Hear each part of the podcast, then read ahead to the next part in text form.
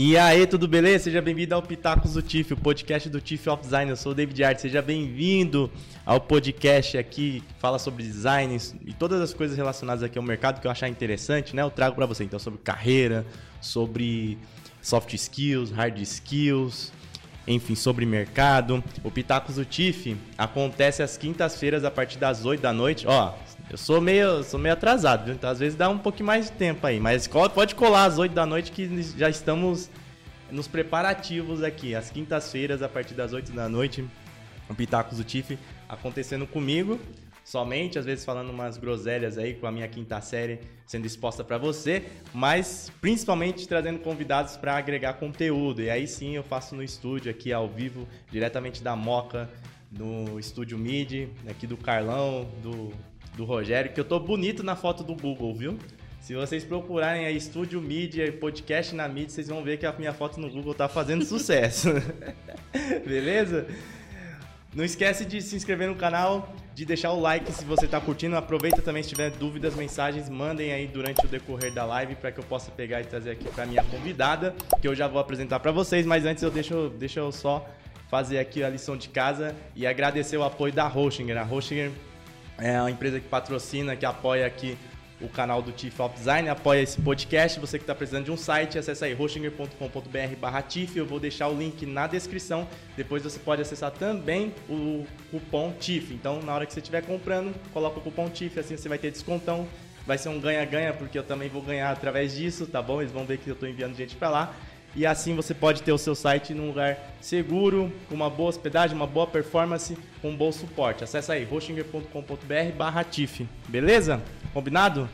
Bom, vamos falar sobre carreira, vamos falar sobre transição, vamos falar sobre um monte de coisas nesse podcast, porque eu tô com a Gisele. Tudo bom, Gisele? Tudo bom, e você? Como tudo, está? Tudo jóia. A Gisele que é Head of People, é um cargo, esses negócios, não é muito chique, Head of People. da Deploy. Exatamente, um cargo muito chique, mas que, gente, significa a mesma coisa que gerente, que diretor, então é só um nome bonito, não se assustem. A Deploy é uma empresa que, é, que disponibiliza vaga para as pessoas. Como que é? Só para dar um disclaimer assim para claro, quem lá. Então, especialmente para quem tem interesse né, na parte de UX, a Deploy ela conecta as empresas que buscam profissionais de UX e os profissionais de UX que buscam oportunidades na carreira. Então, se tiver curiosidade, dá uma olhadinha. A gente tem um canal no Instagram, no YouTube também. Dá uma olhadinha na nossa plataforma, se cadastra por lá. Sempre tem vaguinha nova para vocês. É, e obrigado por vocês terem apoiado o, o nosso podcast lá no, na Dex. Bom, foi um Valeu prazer. mesmo. Em breve teremos o episódio que nós fizemos também com a com a Gi com as outras pessoas lá na Dex. Nós gravamos diretamente lá na Dex. Foi bem legal em loco, né? É outro, é outro esquema. Não que eu não gosto de vocês aqui do estúdio, eu gosto de vocês. O S2. é, eu que, quero saber um pouquinho de você. Como que você. Porque a gente fez o podcast lá do Semiose e você falou tão bem assim sobre a área, sobre o portfólio, falou muito melhor do que alguns líderes de design, às vezes, quando eu pergunto sobre. Uhum. E como que você caiu nessa, nesse, nessa área, assim, tipo, é, caiu na, na Deploy e depois se, se especializou, né? Porque a Deploy é, são vagas para designer, né, de produto Sim. digital. Então, como que foi isso? Olha, primeiro para dizer que comecei, gente, como recepcionista. Então, assim, toda carreira tem um início. Eu acho que até tem muito a ver com a questão de imigração. E eu queria, na verdade, ser diplomata, uma outra vibe. Eu não tinha dinheiro para pagar o curso na época, né, de, de RI. Fui pro primo pobre, como eu brinco, que RI foi fazer é relações, relações internacionais. É caro, até hoje é caro. Muito caro. É. E aí, o que eu conseguia pagar na época era um curso de administração. Fui, fiz vários testes, estágios em algumas áreas. Fui para marketing, é, odiei algumas áreas também. E aí eu lembro do meu primeiro emprego, né, como recepcionista, é, as pessoas perceberam que eu tinha familiaridade, facilidade em conversar com as outras pessoas. E aí, no momento de, de férias, assim, falou, pô, você não quer ajudar? Que a gente tá super sobrecarregado. Eu falei, bora. E aí depois, quando voltou, a menina de férias, juro, não roubei o, o emprego dela. Mas falou, não, vamos tentar defender né, a vinda da Gia, acho que ela vai se dar bem. E é muito legal, porque até hoje eu lembro, assim, da, da minha primeira entrevista, que deu certo, eu consegui contratar alguém. Então eu me apaixonei pela área desde, assim, juro, do, do primeiro mês de trabalho. E foi muito engraçado porque eu passei por vários setores, vários segmentos de empresas. Hum. E eu acho que talvez tenha a ver com uma questão minha é que eu sempre me interessei muito pela empresa na qual eu trabalhava. Então, quando eu trabalhava na área de segurança, eu gostava de entender as certificações, os perfis, por que, que as pessoas faziam isso, como que alguém realmente se coloca em risco, o que, que acontece, é perfil, é necessidade financeira, né? Depois eu fui atuar na área de eventos, depois na indústria, na jurídica, né? Então trabalhei numa, numa boutique tributária. E aí, na época da pandemia, acho que todo mundo passou por uma situação muito, muitas situações, né? Que, de mudança e tudo mais. Sim. E foi quando eu entrei no mercado tech. Então, em 2020, eu tinha certeza que não era o que eu vivia, que eu queria para minha vida. Entrei no mercado tech, foi quando eu me apaixonei por design, que eu já conhecia quando começou a falar sobre legal design, lá em 2018, por aí mas não sabia como trazer isso para minha realidade. Então, em 2020 entrei, tive contato com programadores, com designers e, e realmente me apaixonei muito pela área. Fiquei algum tempo trabalhando nessa parte de educação e edtechs. Foi quando conheci o Mal Barros, na época, numa banca de avaliação de portfólio. É, que legal. de um case, na verdade, de curso de design. E a gente tinha, assim, insights muito parecidos. E olha que ele tem muito mais experiência do que eu. Mas quando a gente ia falando em soft skills, apresentação, tendências, a gente tinha um match muito legal, né? E aí, quando eu realmente senti que era a minha necessidade de mudar de, de trabalho, mandei um alô para ele, porque networking é tudo, lembrem-se disso. É. E aí eu falei, mal, se souber de alguém, né, que busque alguém no meu perfil, você me dá um toque? Ele falou, Gi, você acha de você trabalhar com a gente? Eu falei, o quê? Bora, né? E aí eu conversei com o Padovan, deu um match incrível, depois com o Carlão também, que né, são três founders. A gente cedeu muito bem e foi assim que eu fui parar na Deploy, já tô há um ano lá, sou muito apaixonada, apaixonada por designers. Então, assim, tô muito feliz e realmente me encontrei no mercado, gente. muito massa. E eu fiz uma live com o Mal uma vez, uma live do Adobe XD. Fiz, falecido. É, falecido Adobe XD. Eu fiz uma live com. Porque ele mexia muito no, no Adobe XD, né? Ele fazia ilustrações no Adobe XD. O Mal mexe em tudo, é, é. bizarro. Ele é uma máquina, você é louco. um abraço aí pro Mal, pro pessoal da, da Deploy. E uma coisa que eu não, não lembro se eu falei, mas ó, esse podcast também é disponibilizado no Spotify, não ao vivo, né? Mas na Deezer, na Apple, na Amazon. Então, se você escutar por lá depois, se estiver escutando, deixa a avaliaçãozinho, um coraçãozinho, um joinha, enfim, ajuda aí, adiciona na playlist para que eu possa crescer, porque o objetivo é crescer lá nessas plataformas também. É, tem muita diferença do, do pessoal tech para as outras áreas que você atuou com pessoas? Sim. Muita é. diferença, mas assim, eu não quero ser injusta porque também tem muitas diferenças geracionais. Hum. Então, também eu passei por duas, duas rupturas muito grandes, né? Lidando do mercado tech para o não tech, mas também de gerações muito diferentes, diferentes. A questão da pandemia, que também mudou muito Sim. a dinâmica de trabalho, trabalho remoto, híbrido, como é que faz, todo mundo trabalhando em casa, sem estrutura é, preocupação com a saúde, muitas questões né, psicossomáticas também. Então, eu não quero ser injusta, mas sim, o mercado tech ele é muito diferente de outros setores. E qual, qual que é a principal diferença? Tem alguma. Tem, dá para falar se tem pontos melhores ou piores? É que, assim, melhor e pior é muito individual, Sim. né? Acho que tem muito a ver com princípios, com valores e com expectativas também. Mas eu, eu, o que eu sempre gostei do mercado tech é o fato de, em geral, hum. você poder ser você mesmo, sabe? É, tem uma lista de, de pré-requisitos de cor de cabelo, de ter piercing ou não ter piercing, ter tatuagem ou não ter tatuagem, vestuário, ah, unhas feitas, especialmente para mulheres, cabelo, tem que arrumar assim, arrumar assado. Então, eu, em geral, o pessoal do ambiente tech, eles são muito mais é, acolhedores, muito mais receptivos e muito mais também acessíveis dos dois sentidos da palavra. Mas é um pessoal que, em geral, eu acho muito mais acolhedor, assim, muito mais gostoso de se trabalhar. Mas juro, eu gostei também de várias outras pessoas com as quais eu trabalhei. Não se sinta julgado aí. Mas tem essas questões que você falou em algumas Sim. áreas, né? É piercing. Sim é, tatu eu não pensava que tinha mais, porque hoje em dia é tão. Deveria, né? Caramba, que loucura, meu. Pois é. É, eu, eu vejo isso também. Assim, eu não, não acho que é perfeita a área, tem, tem várias questões, assim, mas a, realmente a parte de tech, e aí dá para incluir design, é bem mais é, empática, né? Tem, é mais acessível, né? Tem vários pontos. Com certeza, com certeza. Mas tem seus pontos negativos também, né? Hum. E eu acho que, em comparação com as outras áreas, é uma das áreas em que as pessoas têm o maior volume de burnout, né? Da, da questão da síndrome hum. do impostor, né? Que a gente também se fala muito sobre isso. Mas é uma pressão muito grande. Em especial, para a área do design, eu sinto que tem uma exigência constante em ser sempre o melhor, em estar sempre por dentro, ler todos os livros e entender todas as tendências. E, gente, calma. Existe vida além do UX, existe vida além do design, do trabalho. Então, em geral, eu acho que o pessoal é um pouco mais. Não é ansioso, mas assim, muito mais emocionado digamos assim, sabe? Não, não, para, bicho, você é louco. Eu concordo, eu vejo isso mesmo. São muito emocionados mesmo, né? Sim. É, mas essas questões, então, que nós estamos falando aqui, é, são mais parte de soft skills. Sim. Então, essa galera de tech, ela ela é mais frágil nessa parte, você vê assim? Eu acho que assim, tem muita questão de estrutura, né, familiar, questão realmente da individualidade do, da, da, pessoa, né? Então tem pessoas que já são um pouco mais resilientes, palavras que pessoas de RH gostam de usar.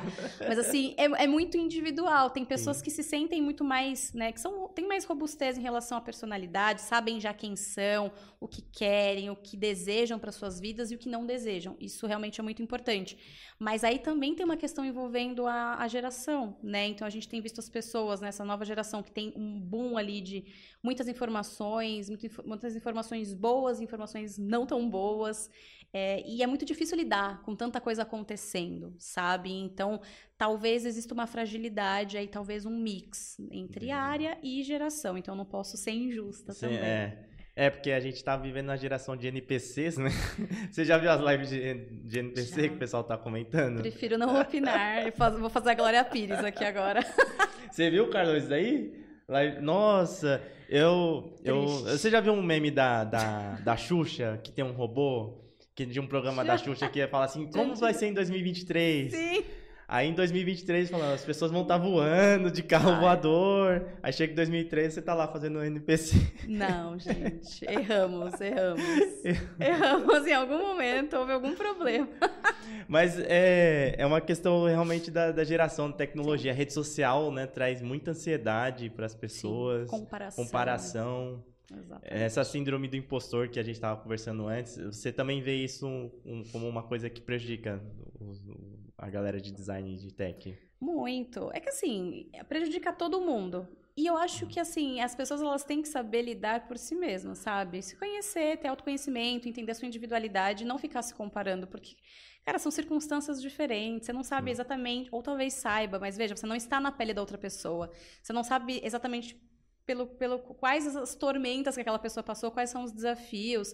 E eu não estou fazendo naquela no frame é, tipo pobre menina rica, não, mas assim, todas as pessoas têm seus desafios, passaram por várias, né, várias questões, alguns problemas. Então, meu, veste o teu calçado, senta na tua cadeira e faz o teu trabalho. Não fica se comparando. Ou então, se for para comparar, que seja no sentido de se comparar com pessoas que você admira, mas não no sentido de comparação exata, mas para você se, estimu né, se estimular Sim, a conhecer. Motivação Isso. é a palavra certa. Então você se motiva a ser melhor. Então, quais são as pessoas nas quais você se inspira? Espero que não seja ninguém que faça live NPC, por favor. Eu sei que tá dando dinheiro, mas, gente, vamos lá. Mas assim, é você realmente ter alguém em quem se inspirar. Isso é muito legal, inclusive. Então tem que separar direitinho o que é síndrome do impostor por comparação e o que é aquele estralo do tipo, cara, eu não sou bom o suficiente, mas eu posso ser. Porque qual foi o caminho que essa pessoa fez? E aquela? O que, que eu consigo fazer? O que, que dá certo para mim? O que, que deu certo para ele? Somos parecidos? Não somos? E isso tem muito a ver com a questão que a gente vai falar agora, que é de migração para UX. É, tem uma questão para os designers que eu vejo bastante, é que eles ficam, aí nessa parte de comparação, né? A gente fica olhando muito o trabalho dos outros. Sim. E aí, muitas vezes fica com vergonha, às vezes, de expor o próprio portfólio, o próprio trabalho, porque falar, ah, fulano lá no Behance, no Dribble, tá, tem um portfólio muito louco, que eu acho uhum. sensacional, e o meu não, não tá tão bonito assim, tá aquém daquilo que... É, do que eu gostaria. É... O que, que dá para dizer para essa galera assim? Dá para dá para dizer assim que elas não precisam fazer esse tipo de comparação, porque assim, dá para conseguir um trampo mesmo com o trabalho dela não sendo reconhecido né, em grande escala, em, em, alta escala por outras pessoas, como às vezes parece que precisa ser. É difícil responder sua pergunta, porque assim, é, às vezes a diferença, se for realmente muito gritante, pode ser que a pessoa ela, talvez não seja boa nisso. Uhum. E é muito doido a gente descobrir que a gente não é bom naquilo que a gente faz, sabe? Sim. E aí isso tem que ser um gatilho. Ou você, meu, desiste, bora, vai para uma outra carreira, vai fazer uma outra coisa, ou, meu, dane-se, sabe? Não quero falar palavrões aqui. Mas, assim... Ah, não, você pode falar palavrão pra tá caralho tá se quiser, tá bom? Ai, ótimo. Então tá bom, menos mal. E aí, assim, meu, foda-se, eu vou ser muito bom nisso mesmo. O que, que, eu tenho que fazer? Quais são as tendências? Quais cursos tem que fazer? Puta, não tenho dinheiro. Tem gente que ensina isso aqui de graça? Mandou, manda uma mensagem pra pessoa que veio aquele portfólio foda. Falou, fulano, achei seu trabalho muito da hora. Depois a gente pode trocar uma ideia. Meu, usa isso que a gente falou de ser as pessoas serem acessíveis. É, tenta deixar o ego para trás, o orgulho de lado e pede ajuda. Pergunta, e se você não quer pedir ajuda, fala, meu, que curso que você fez? Você tem um olhar muito bom, parabéns, elogia.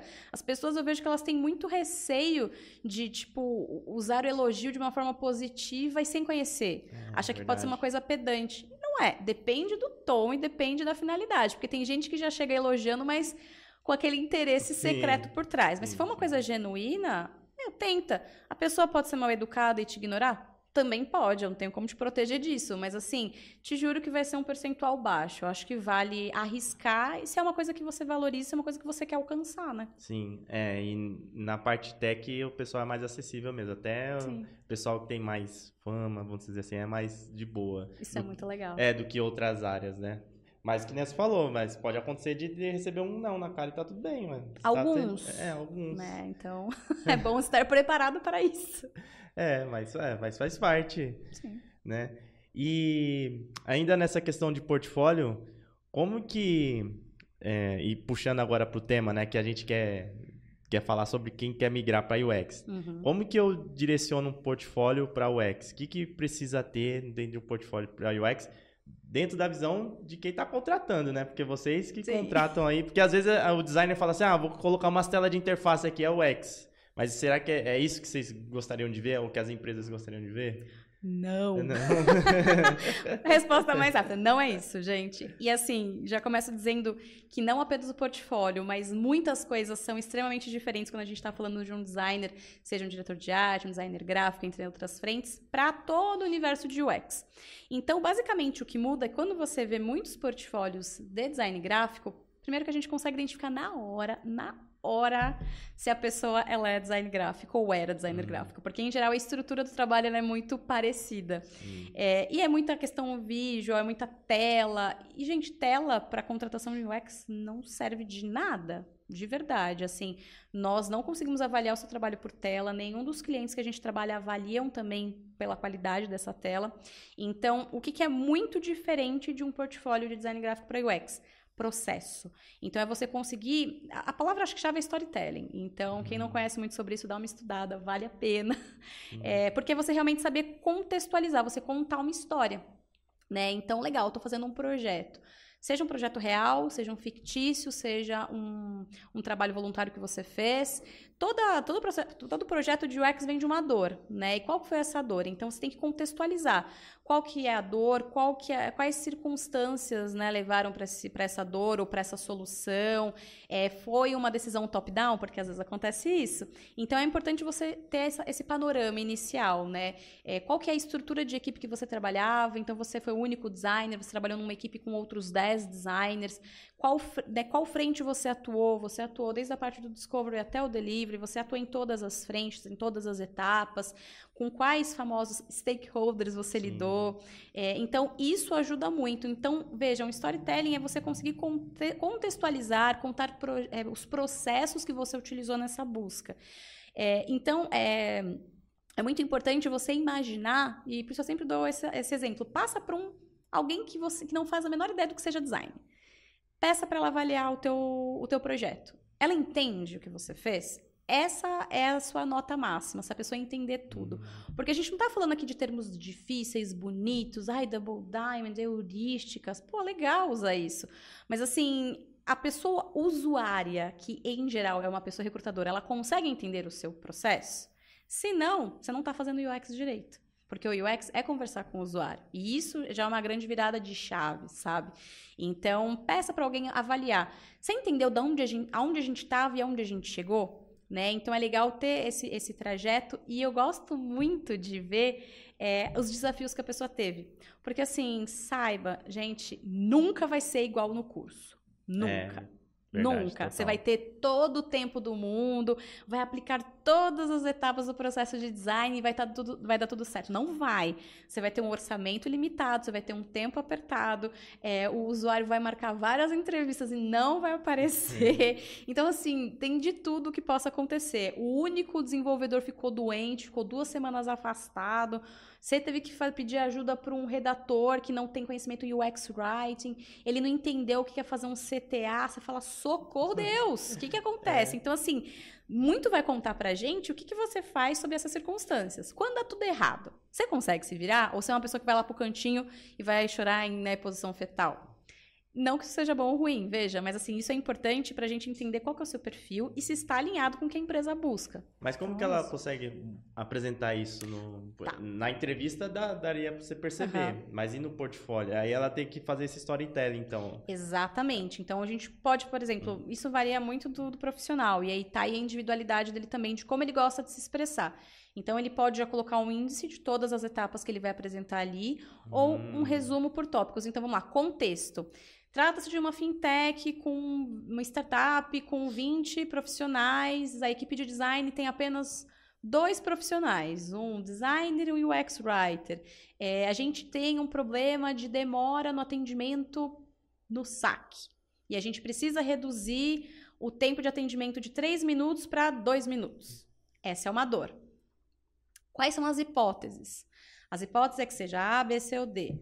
É, fizemos um discovery, vocês falaram com as pessoas usuárias, vocês falaram com, é, com os profissionais que fazem o atendimento. Então, assim, você tem que envolver todos os stakeholders, né? Fazer essa entrevista, em geral, tá? Então, assim, ou não, pô, veio top-down, a gente tem que mudar de A para B explique esses processos, né? Então, esse contexto, em quais etapas você atuou. Ah, então eu, eu atuei na parte de é, desenho, desenho da pesquisa, eu fiz as entrevistas com as pessoas usuárias, ou não, eu só fui acompanhando, eu fiz análise desses dados. A gente chegou numa. Interpretando os dados, percebemos que o problema estava no sistema, porque o sistema ele tinha um delay de 30 segundos. Então, assim, é Sim, é muito entendi. do teu negócio, sabe? Sim. E aí é muito legal ter esse desdobramento de, das de como as coisas foram acontecendo. Então, beleza, a gente chegou lá no wireframe, a gente fez o teste de usabilidade. Deu certo? Não deu. A pessoa usuária achou que era para clicar ali no canto superior direito, mas na verdade era no canto inferior esquerdo. Tem alguma coisa errada. Será que vocês estão pensando na usabilidade né, da, da pessoa usuária? Pô, a gente tem como persona o público 60 mais. Quando você vai ver lá na, nas telas, é tudo em branco e cinza talvez você não esteja é. conversando com essa pessoa usuária, né? E, e, é muito doido porque assim vale lembrar, gente, usabilidade está em tudo, UX está em tudo, né? Então você vê um outdoor na rua, tá lindo, maravilhoso, você fala eu quero aquele produto, só que você não consegue ver o nome da empresa, você não consegue ver o telefone onde você tem que entrar em contato. Isso é usabilidade. Um armário que você tá no lugar errado, o puxador tá no lugar errado, uma garrafa de água tem gente que gosta, mas aquela que amassa todinha quando você pega, é, que molha o, é a mesa né? inteira, né? ah, usa, pode ter uma finalidade positiva, mas a usabilidade talvez não esteja tão você boa. Você falou da garrafa, já fui testar, viu? É. Se tivesse a garrafa Ela é firme. então tem muito sobre isso, cara, é muito além. É muito, mas espero ter conseguido ajudar com essas dicas. Né? Não, com certeza ajudou. Na verdade, você pode ser designer, viu? Se tiver ganhando mal aí, não, acredito que tá bem, que é head of people, mas se tiver, ó, vem pra design aí que Dá você fazer tem, uns frila já, faz tá uns frila já, viu? tem como. É, eu, e uma questão que eu tenho é sobre portfólio assim para UI, por tá. exemplo. Tá. É, aí é mais tela, mesmo tem que mostrar o processo também tem que mostrar o processo também. também. Óbvio que, muito provavelmente, hum. você não vai precisar apresentar todo o discovery. Mas, assim, qual é o contexto do projeto? É, recebemos as orientações assim, assim, assado. Qual é o objetivo? O objetivo é que a gente reduza por conta dos dados que foram estes. Você, muito provavelmente, salvo algumas Eu ia falar raro, mas é raro, mas acontece com frequência, é. né? Da gente receber uma demanda e não saber muito bem é. o, o, que tem que fazer. Faz, então, faz aí. Desculpe por é. isso, mas em geral, o ideal é que o profissional de UI ele receba né, uma trajetória de como se chegou nessa funcionalidade, nessa feature, sei lá. É, e aí você realmente tem que desdobrar. Então, apresenta um resumo né, do qual foi o seu briefing, como que você hum. recebeu essa demanda. Apresenta lá e vai colocando. Você foi responsável pela parte dos wireframes ou não? Você fez prototipação em baixa? Já coloca lá. Fez em média, fez em alta. Participou de algum teste? Você participou do handoff? Então, assim, tem tanta coisa que dá para colocar, porque a gente consegue ver se você é um profissional que vai trabalhar mais sozinho, se você é um profissional que consegue trabalhar bem entre designers, se você é um profissional que consegue fazer um bom handoff, então você, pô, você se esforça para trazer algumas coisas que realmente são factíveis para os desenvolvedores, ou você traz coisas impraticáveis você não parou para pensar também no teu colega, né? Porque não adianta você fazer uma, uma ideia super genial não dá para rodar, né? Não dá para rodar, é. entendeu? Então, assim, tem que ter essa perspectiva também. Isso é muito legal. Também tem um pouco a ver com soft skills, eu sei, mas. É. É isso, é, é, meu, essa que é a grande, acho que essa grande diferença. Quando a gente vem, né, da parte do design gráfico para UX, é a questão de soft skills, eu acho que é o que mais pega. Porque hard skills, meu, na boa, vocês vão tirar de letra, vocês vão ter muito mais facilidade, porque vocês já trabalharam, pô, sei lá, quantos softwares você já, já mexeu? Sketch, Ixi. Adobe, aquele que era bem de antigamente? Eu, não, eu trabalhei com Flash, Dreamweaver. Flash. Nossa, Flash era é, legal. Trabalhei com muitos. Os cartõezinhos animados, é. assim. Nossa, faz tempo. Mas era legal. É, então, meu, vocês aprendem de tudo. Imagina, de tanto tempo atrás, o, o lindo lá, o Photoshop, Photoshop tanta é, coisa que vocês lidavam. E aí, para vocês aprenderem Figma, essas novas features do Figma e Adobe, chega várias funcionalidades, meu, vocês vão tirar de letra, em geral. Então, foca no que é um grande mais desafio, digamos assim. Mas você fala a questão de soft skills no sentido que é, a, o pessoal de design gráfico vem com uma mentalidade um, um pouquinho diferente, que precisa se adaptar, precisa melhorar. Sim. Porque que acontece? Em geral, me corrija, por favor, se eu estiver equivocada, né? Mas assim, em geral, o processo de trabalho no design gráfico é, é muito mais solitário, digamos assim. Você recebe um briefing e você faz. É isso, né? Se o briefing estiver errado, sinto muito, trabalho Sim. foi feito. Às vezes você corrige alguma coisa e tal, mas você não tem aquele contato com a pessoa usuária.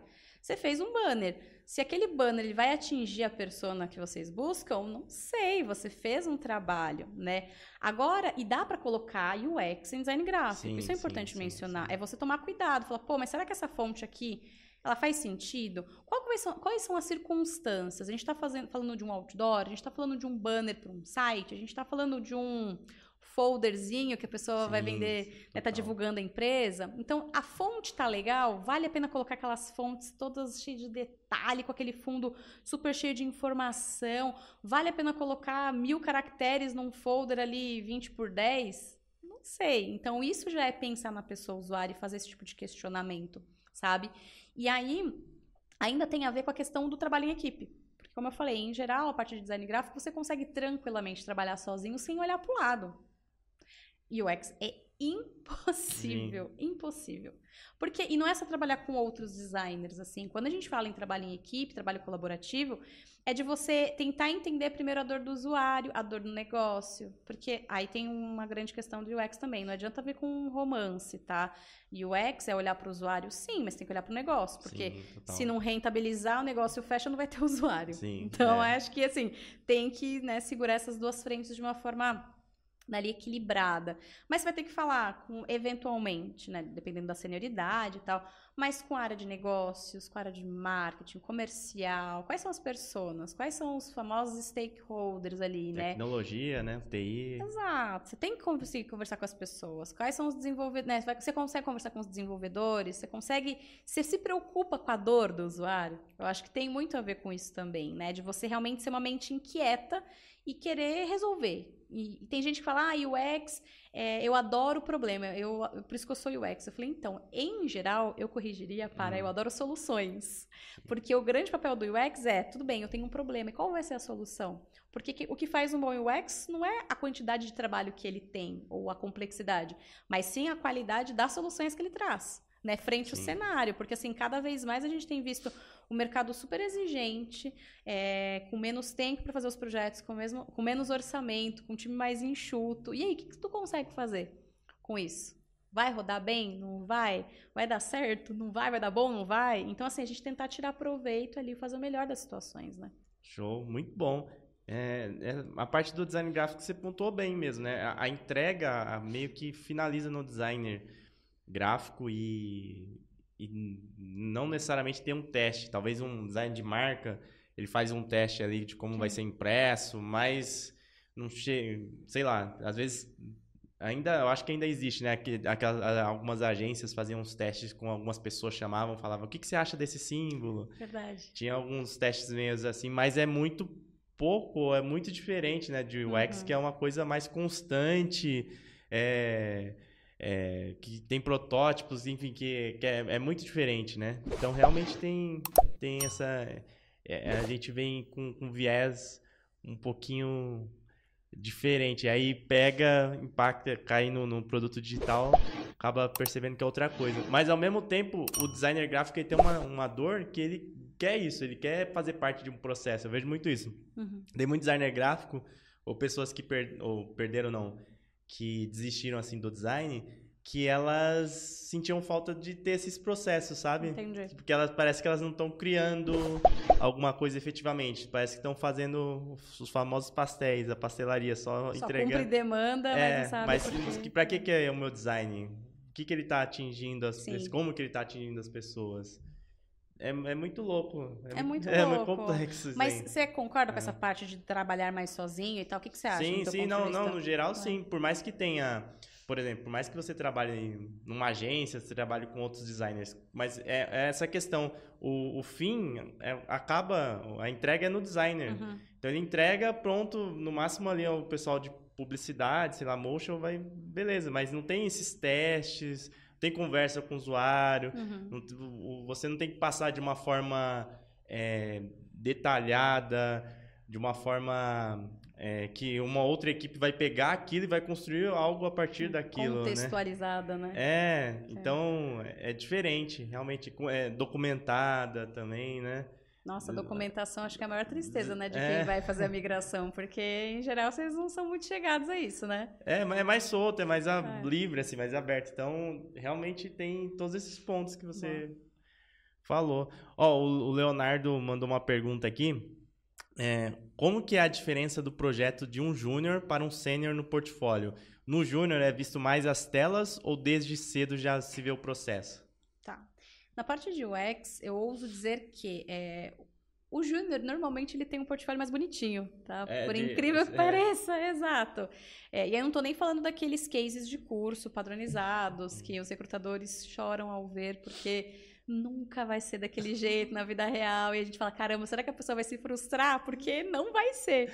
Daqueles cases, tipo, refazendo o, o aplicativo da Netflix. É, tipo, refazendo o rebranding da Amazon. É. Gente, podia fazer uma coisa mais...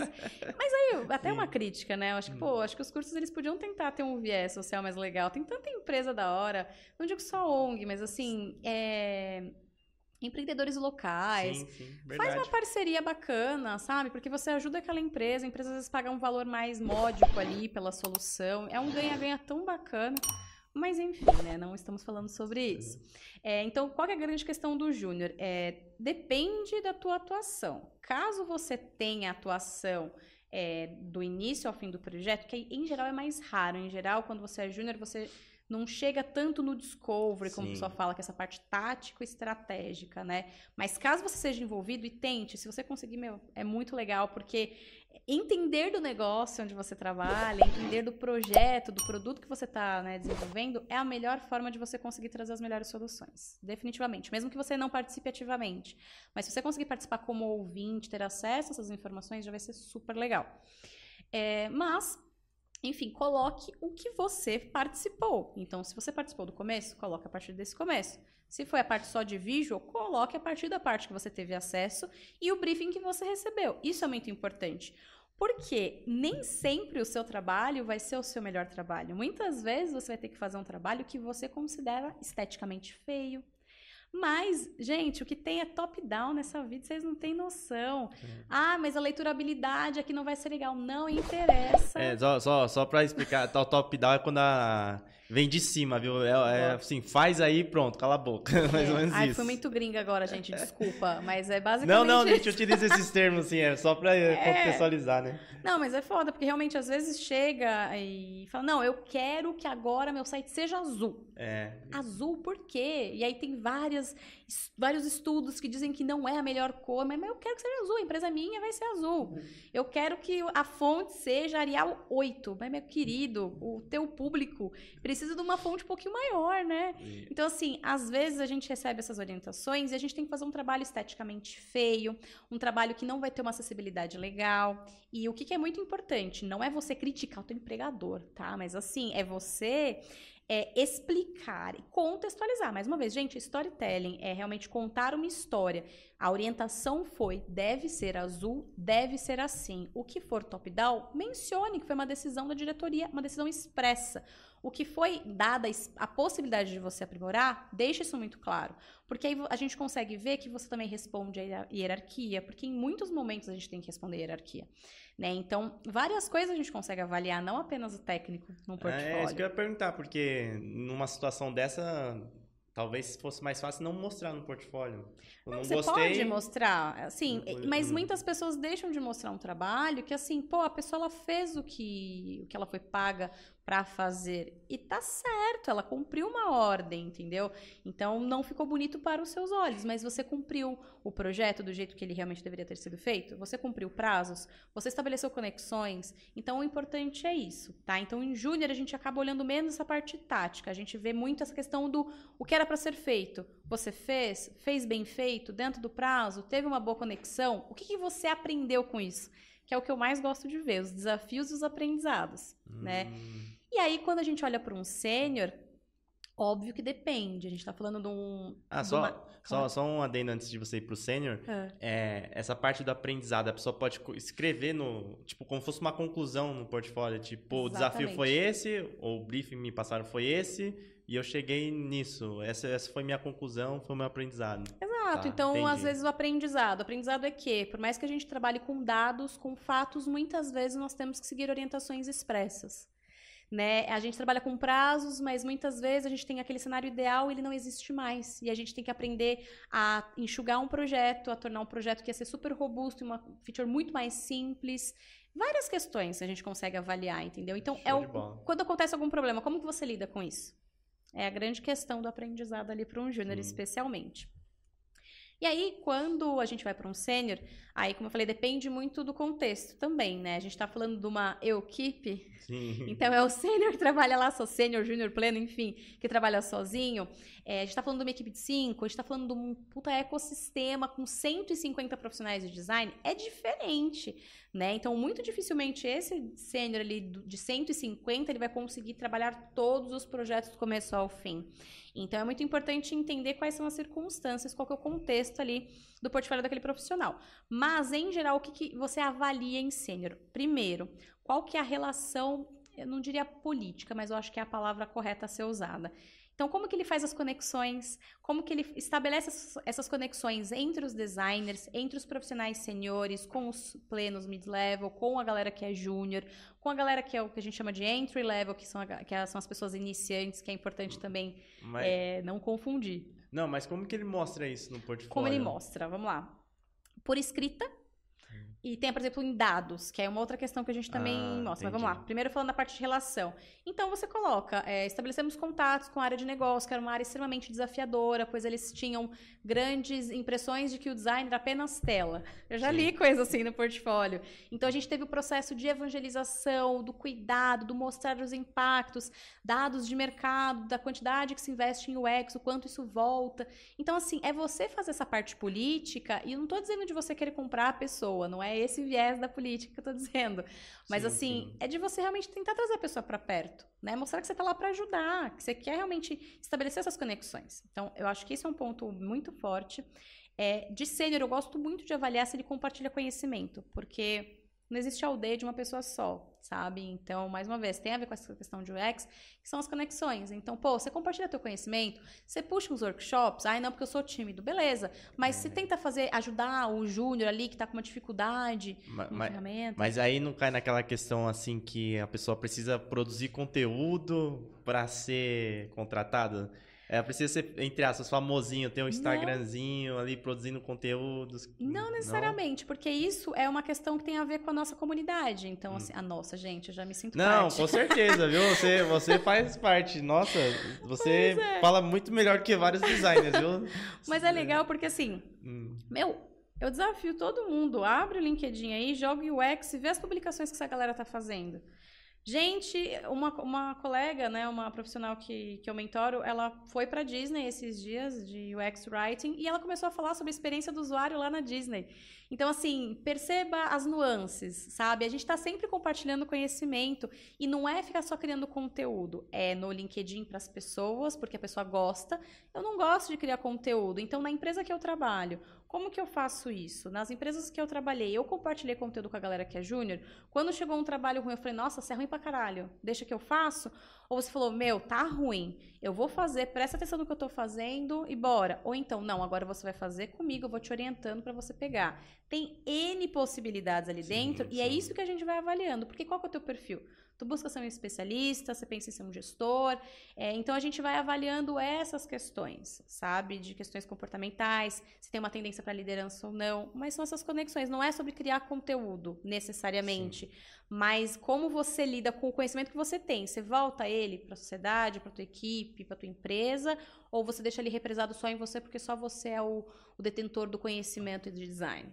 Então, eu gosto de avaliar muito isso e dados. Então, assim, é muito fácil, muito entre aspas, uhum. por favor, é fazer uma pesquisa e ter os dados. Tudo bem. E aí? O que, que esses dados significam? Sim. Se você tem um X percentual de pessoas que preferem roxo a rosa, isso quer dizer o quê? Né? Se você tem um X percentual de pessoas que preferem frequentar a tua loja às quintas-feiras e não às sextas-feiras, isso significa o quê? Você tem que mudar alguma questão de marketing? Então, é saber analisar os dados. E, mais uma vez, é, não precisa ser expert e tal, mas assim, você tem que ter interesse pelo produto que você está trabalhando, pelo setor que você está trabalhando. Dá para fazer isso sem se interessar? Dá, mas dá muito mais prazer você sentir, se sentir parte daquele produto, porque você quer tornar aquele produto melhor. Né? Então você consegue interpretar esses dados com base em fatos, não é tua opinião. Tem que tomar muito cuidado. Na Dex a gente falou muito sobre a questão dos vieses e tal. Então você tem que avaliar esses dados da forma mais prática e racional que for possível. E aí trazer realmente esses insights. Então, pô, será que a gente vai ter que fazer um rebranding? Será que a gente vai ter que mudar totalmente a nossa campanha publicitária? A gente vai ter que tirar, vai ter que começar a fazer a parte de né, publicidade off? Será? Então são esses será, são essas possibilidades que um bom sênior vai trazer para você. São essas possibilidades, sabe? E em geral, galera que é júnior, a gente não olha tanto isso porque ele tá mais focado em aprender os processos, em estabelecer essas conexões para aos poucos ele ir pensando para essa parte, como eu falei, tático e estratégica. E, e os dados que, que são sempre é, que confidenciais. Não, é, confidenciais. Isso é uma coisa que a gente consegue tranquilamente lidar, porque eu não preciso necessariamente dados do faturamento de uma empresa. É, se a gente conseguir dados como é, reduzimos, aquele exemplo que eu dei no começo, de 3, o, o, objetivo era reduzir de 3 para 2 minutos. Entretanto, conseguimos reduzir para 2, né, 2 e 22, uhum. o que foi um bom número frente a tal, tal, tal coisa. Então, assim, as informações que você puder compartilhar, compartilhe. Tome muito cuidado com o NDA, gente. Respeite os NDAs, isso é bem importante. Mas você precisa realmente trabalhar a seu favor. Então, vamos pensar que você trabalha para uma empresa cujo NDA proíbe você falar de qualquer coisa em relação àquele projeto. Recria aquele projeto. A gente está falando de um produto financeiro, Coloque isso num outro ponto de vista. Use isso para uma outra questão. Tô, sei lá, uma empresa que vende plantas, por exemplo. Uhum. Você tem que ter a criatividade suficiente para recriar em modos e meio que adaptar. Porque, mais uma vez, a gente não quer saber exclusivamente as entregas finais. A gente quer saber os processos. Sim, o que, que você faz sobre essas circunstâncias? E quando você tem esses desafios? Então, é, é, é o processo. O grande foco é, é no que, que tu compartilha, no que, que você engaja, o que, que você aprimora, sabe? Sim. Não começo, meio e fim. Não é uma coisa tão simplista assim. E onde que o, o sênior exibe o portfólio dele? Porque o júnior vai pro Behance, vai é, talvez no, no, no Dribble e o, o Senior serve também as mesmas plataformas? Além do site, né? Se você quiser ter o seu próprio site, acesse é hostinger.com.br barra TIF, insere o cupom TIF aí. Gente, não tem melhor publi, porque assim, é. sério, vale muito a pena, óbvio, você ter um domínio, não faz, nossa, não tem comparação, tá? Juro que eu não sou patrocinada, mas é, em geral eu não gosto de Behance para UX. Hum. Por quê? Porque o papel do Behance, para mim, e óbvio a minha opinião, tá? Ele é muito prático para design gráfico, DA, etc. Por quê? Você tá neutro ali. O que vai importar são as artes que você colocou lá dentro. Quais são os seus projetos? Aí você vai se diferenciar. Mas vamos pensar, né? UX é a usabilidade da pessoa usuária. O Behance, ele tem uma boa usabilidade? É, não... Que eu não acho. É. E você não consegue mostrar a tua criatividade. Você não consegue mostrar quem que você é através da página do Behance. Você tem a tua fotinho ali, três linhas ali, contato. É, ponto. Verdade. Então, assim, tem várias opções. Eu não quero ficar trazendo muitos exemplos, né? Nem direcionar, mas, pô, tem Notion, que é gratuito, tem Wix, tem, você consegue fazer seu domínio na Hostinger, tem um milhão de possibilidades, sabe? Hum. Então, o que, que é legal do UX? É você mostrar desde o momento zero que eu estou conhecendo você, David, profissional de design, como que você se apresenta? quem que é você ali na filinha do UX, entendeu? É, é, você falar sobre você mesmo. O espaço aqui no Behance é muito difícil porque fica tudo bonitinho, você não consegue é. colocar um bold ali e tal. Exprimido. Então, quem que é você? Ah, pô, eu curto fazer musculação. Eu gosto de me exercitar, isso faz muito bem para mim. Pô, eu adoro comer o McDonald's de final de semana. Não, gente, faz mal pra saúde. Não, aqui não nada. Daqui a pouco eu já vou comer. Tem um McDonald's aqui do lado, eu tô com uma fome do caramba. McDonald's patrocina ele, olha só. Nossa, se patrocinar, eu trago você aqui a mais cinco episódios, viu? Ai, tá vendo? Mas é muito legal porque assim.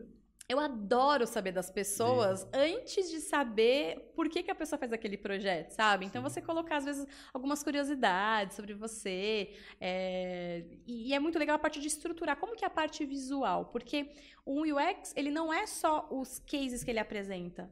Ele é todo o contexto. Então, pô, como que a tua proficiência em idiomas? Quais são os cursos que você fez? Cursos acadêmicos, graduações de quatro anos? Sim, pós-graduação, legal, mas e os cursos livres? E as certificações que você tirou? Então, tenta colocar isso de uma forma visualmente, para ficar visualmente atrativa para a pessoa recrutadora.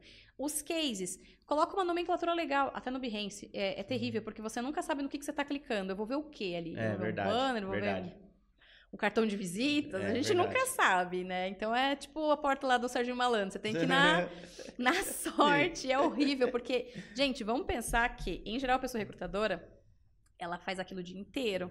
Então, tem épocas, assim, mais frenéticas que eu abro tranquilamente mais de 100 portfólios no dia. Caramba.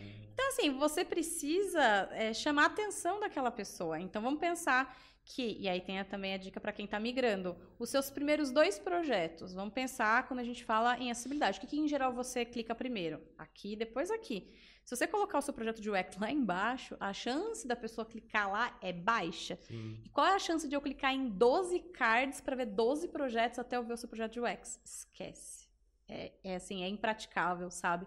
Então eu vou abrir um, se me atrair, eu vou abrir um segundo. Se não, não é isso que eu tô buscando. Tchau. E às vezes a pessoa perde uma oportunidade por pouco. E, pô, a culpa não é da pessoa recrutadora. A, a culpa foi sua que você não soube se priorizar. Então, uma dica que eu dou muito forte em relação a quem está migrando também para a parte UX é, não precisa esquecer, gente, que vocês foram DAs, designer gráfico e tal. É muito legal ter esse background, porque assim, tem gente que vem do tudo quanto é carreira, né, para UX. Sim. É, tem designer gráfico, a gente tem uma quantidade grande, mas assim, tem vários advogados, arquitetos. Caramba, advogado eu não sim. imaginaria. Arquiteto, sim, psicologia, tem, publicidade. Muito, a publicidade tem bastante também, mas, meu, tem de tudo. Hum. Eu lembro até na época que tinha os cursos, né, que eu, eu acompanhava essa galera fazendo curso, eu lembro que tinha uma banca que foi a mais peculiar. Hum. Tinha um profissional que era da medicina veterinária, estava migrando. Um rapaz era carteiro. Um era arquiteto. E o outro era tipo, eu não sei se ele era administrador de empresas, mas eu acho que ele trabalhava na frente de marketing. E era inbound, alguma coisa assim. E era muito engraçado, porque eu falei, gente, olha que diferente, Sim. assim, sabe? Então, usar o seu background a seu favor é muito legal, especialmente porque muitas dessas carreiras não têm portfólio. Sim. Então, o que, que você pode fazer? Dependendo do site onde você for se hospedar e tal, coloca assim, clique aqui para ver meu portfólio de design gráfico, meu portfólio de UX, ou para dar um aumentar um clique para a pessoa recrutadora, a gente agradece muito que eu não tenho que clicar 10 vezes até você conseguir ver um case Sim. também. Deixa ali um botãozinho, um botãozinho não, deixa ali um CTA legal aqui, projetos de UX e embaixo, já que não é o teu foco mais, pelo que eu estou entendendo, uma vez que você está em migração, deixa lá embaixo portfólio de design gráfico. E aí lá embaixo vão ter os casezinhos. Então você não esquece de onde tu veio, mas você prioriza ali os cases de UX. Então essa é a forma que eu tá mais recomendo. Muito massa essa dica, viu? Muito massa. Ó, só essa dica aí já vale o like, viu? Você não deixou o like Dá aí, like. deixa o like. Dê coraçõezinhos, mandem coraçõezinhos aí pra. É uma consultoria gratuita é, aqui, hein, meu? Literalmente. Deixa eu pegar uma pergunta aqui do Fernando, que ele mandou aqui. Boa noite. Dicas muito. muito Cadê? Muito ricas. Já fiz minha migração há alguns anos, estou procurando recolocação e percebi que meu portfólio precisa de uma grande revisão. É, isso daí é um mal do designer, né? A gente não, não deixa o portfólio atualizado, né? A gente sempre deixa para a última hora. Gente, é terrível. E assim, é, eu, eu, sei que é chato. Eu não conheço ninguém que gosta de fazer portfólio, tá? Então eu preciso ser honesta. Mas, meu, é a tua carreira. Então, assim, é. e quanto mais tempo você deixar para atualizar, mais difícil vai ser. Por quê? Não sei vocês, mas eu não lembro exatamente o projeto que eu estava trabalhando há três meses atrás. Muito menos com a riqueza de detalhes do projeto que eu estava trabalhando hoje. Então, assim, não estou dizendo para você atualizar todo dia. Pô, pelo menos uma vez por mês, a cada três meses, dá uma olhada com carinho, sabe? É, é, é a tua carreira que está ali dentro, né? Eu não quero ser simplista, mas é. Sim. Né? A carreira do designer, ela está diretamente ligada a um bom portfólio. Muitas pessoas falam, ai, para sênior não precisa mais de portfólio. Não vou dizer que a pessoa está errada, tampouco ela está certa. Porque, assim, todos os clientes, e eu posso falar sobre da, da minha experiência, óbvio, hum. né? Todos os clientes da Deploy exigem portfólio inclusive liderança. E vocês não têm noção a treta que é fazer um portfólio é, de liderança. É, é muito verdade. mais difícil é. você expor. E eles exigem. E a gente tem vaga aberta assim há meses, porque é um nível de exigência extremamente alto. Mas como que, que faz um portfólio de liderança? Mais uma vez, é contexto. É, quais foram as suas. É, como fala? Esqueci a palavra agora, mas assim, quais foram as suas entregas? A sua entrega é o quê? A entrega da tua equipe. Sim. O que, que você fez? Pô, o júnior da minha equipe estava com dificuldade em relação ao Figma, então orientei ele, a gente fez um, um workshop, fez aquilo, fez aquilo é um resumo das tuas atribuições ali, né? A gente faz a questão do one on one, você faz esse acompanhamento, você faz um acompanhamento técnico também da tua equipe. É diferente, porque tem o líder técnico Sim. e tem o líder de pessoas. Eu tenho vários cases de design lead que não são mais designers. Então, Eles são gestores. Então dá para colocar aqui quanto mais a pessoa vai para liderança, menos tela ela vai apresentar no portfólio dela? Em geral, sim. Sim. Porque é mais a parte realmente. Aí já ah. vai subindo do tático para o tático estratégico, depois para o estratégico, quase puramente estratégico.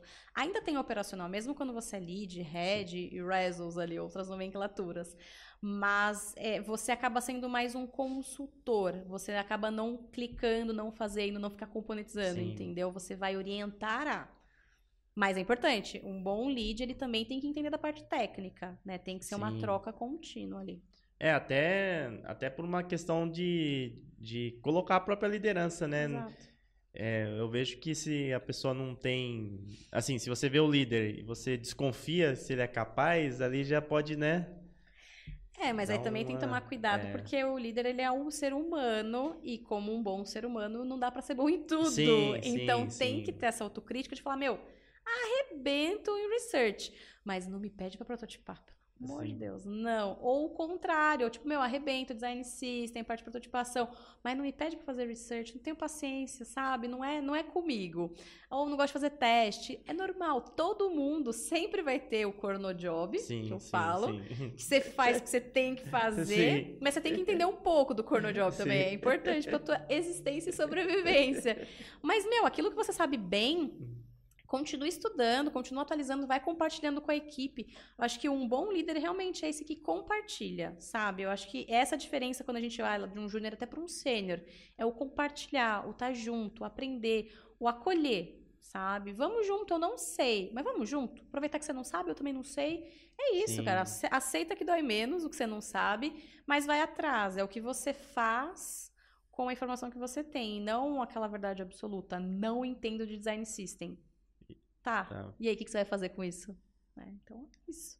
O Gabriel tinha mandado uma pergunta aqui se o, o X e o Y também atua como front-end ou depende do profissional. Olha, dá até para atuar, mas normalmente é, é difícil, né? É difícil. Você só se você for freelancer ali numa empresa, se for segmentada, se for uma vaga mais séria, tende a separar. E já vou aproveitar esse gancho aqui do Gabriel para perguntar como que são as- os requisitos aí das vagas. Tem muita vaga que pede, por exemplo, programação para UX? Em geral, vai- não. Hum. Mas é bom ter, pelo menos superficialmente, conhecimento. Especialmente HTML, é que eu mais vejo, assim, sabe? É, mas por quê? Não porque você vai ter que programar alguma coisa nesse sentido, mas porque você vai conseguir fazer um bom handoff. Por um bom handoff é, você consegue trazer opções factíveis. Aquilo ali realmente dá pra Sim, codar? sim. Ou você só criou na tua cabeça e você acha que dá pra fazer? É, é que hoje em dia quase tudo assim, né, que você faz ali dá para só que tem questões de negócio, questões de Tempo, tempo, às vezes até mesmo às vezes até dá para fazer a tecnologia, mas não a pessoa, sei lá, o desenvolvedor não sabe ainda, sabe? Tem a tecnologia, mas ele não sabe, ou às vezes mesmo até não existe a tecnologia ainda, né? Exato, acontece. O povo é criativo, viu? Vou falar um negócio. Mas é, é- é sofrido, assim. Sim. Mas quando eu falo realmente do não é, não é factível, é porque, em geral, não se tem tempo. Ou, às vezes, quando chega no dev, fala, cara, mas não era pra fazer isso. O objetivo não era outro. Sim. Então tem que tomar muito cuidado, porque assim, é legal ser criativa, é legal pensar fora da caixa, mas, gente, a gente tá falando de negócio, a gente tá falando de uma empresa. É muito normal você ter objetivos e você tem que caminhar para que esses objetivos sejam cumpridos. E se o objetivo estiver muito errado, é importante que você compartilhe com as pessoas adequadas, né? E não saia apresentando uma, uma solução que você, na tua cabeça, achou que era o melhor pro negócio. Isso aí tende a dar muito errado, gente. Não Sim. faz isso, não. Eu acho que designer gráfico era uma das críticas, né, que an- antigamente nós tínhamos, né, que É. o designer gráfico estava migrando para web e tal, ele criava algumas Verdade. coisas muito difíceis de fazer, que a gente fazia no Flash antigamente, que eram mais fáceis, mas que hum, depois com HTML, com CSS, talvez fosse mais difícil. Mas hoje em dia, acho que tem uma compreensão melhor. Sim. Graças a Deus, os, Ufa. os designers conseguiram é, ter um entendimento melhor. Mas, mas e essas vagas que aparecem assim, que o pessoal brinca, né? Vagas Uhum. arrombadas aí. Nossa, olha, é desafiador, mas assim, e não é puxando sardinha Não, vem, é, não. é vem essas vagas pra vocês, aí vocês, fazem, tipo assim, vocês orientam, vocês remodelam, falam, ó, não é isso daqui. Assim, em geral, a gente não recebe muito esse tipo de vaga, não, Ah. tá? O que, e o que acontece? É por isso até que eu gosto de muito de puxar a sardinha da Deploy, porque a gente tem um processo consultivo legal de tentar direcionar um pouco, sabe? Do tipo, olha, isso aqui não é muito design, isso aqui já tá um pouco além. Às vezes é, acontece, às vezes um cliente chegar até nós e falar, ah, eu preciso de um UI designer. Legal. Quais são né, os requisitos? Ah, a pessoa precisa fazer research, a pessoa precisa fazer toda a parte do discovery, ela precisa fazer a parte de vídeo, ela precisa fazer writing, ela precisa faz- fazer a parte de front. Então, tem muitas vagas que a gente vê. Eu nunca esqueço, gente, tem tanto meme, e é bom que já vem o meme pronto. Aí, sei lá, esses tempos que estavam postando de uma vaga que pedia dois anos de experiência com chat GPT. Oxi, Falei, nossa. É prima do Elon Musk, será, gente?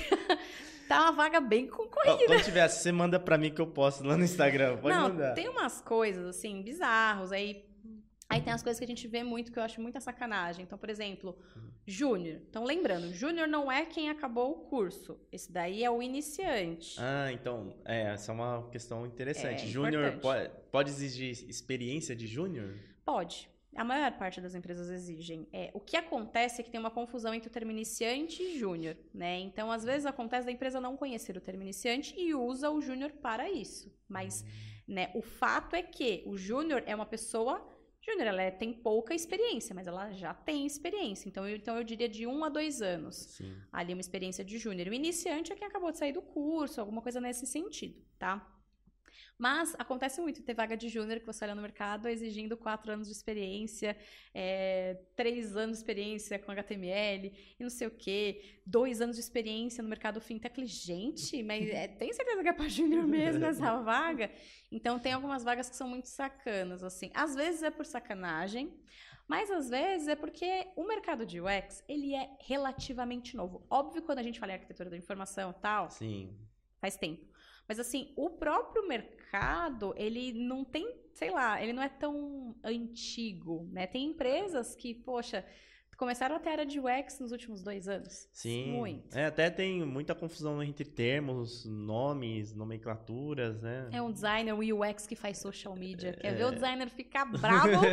é você meter uma dessa pra ele. Então, é normal ter essa confusão. Então, a empresa, às vezes, ela divulga a vaga até na ingenuidade, sabe? Então, tem que tomar muito cuidado, porque às vezes a empresa está sendo ingênua, às vezes ela só copia. Ah, vi uma vaga de UX, então acho que é isso que faz. E aí, quando você vai ver, eles estão replicando, tipo fake news, gente. Quando você vai ver, já tem umas mil vagas iguais e horríveis. Uma vez eu vi. Ai, gente, sério, a pessoa ela não se dá o trabalho de ler o negócio que ela está publicando. Era uma empresa, setor do varejo. E aí, é, na descrição dela falou assim: somos uma fintech brasileira. Eu falei, uai, tá errado isso aqui, né? E aí, conforme eu fui vendo, gente, ela não mudou nada. Ela, ela claramente copiou um descritivo. A, a, empresa era de que segmento? Varejo. Vare, varejo. Sou uma fintech.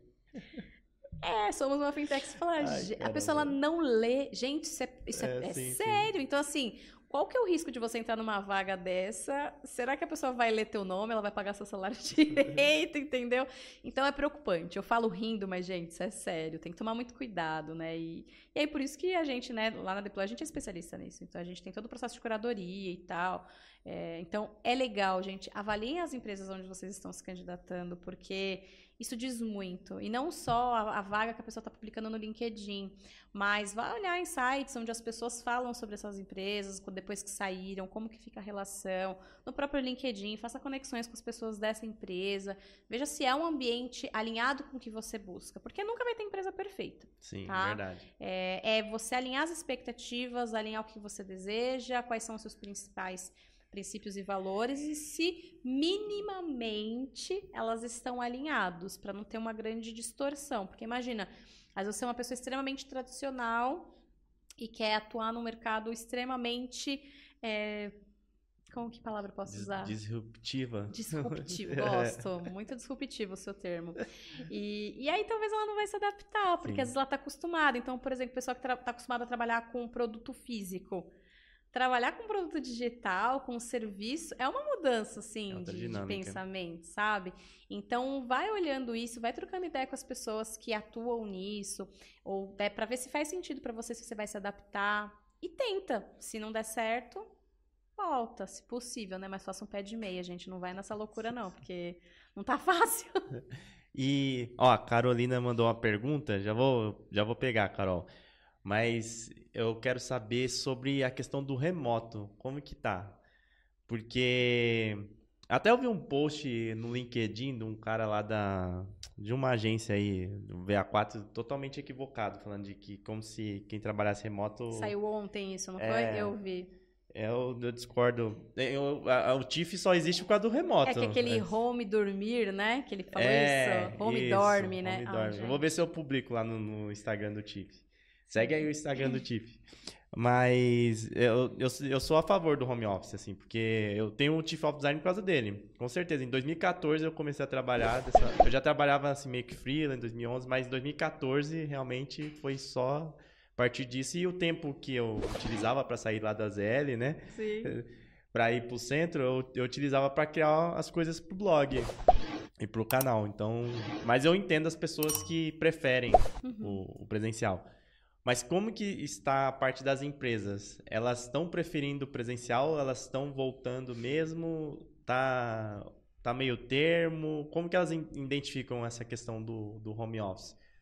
Olha, eu acho isso não tem também uma resposta certa, porque cada empresa está tentando uma dinâmica e vendo que dá certo. Eu vi um monte de empresa em 2020, 2020 falando, não, batendo no peito, falando, meu, agora a gente vai ser remote first, a gente realmente vai trabalhar só remoto.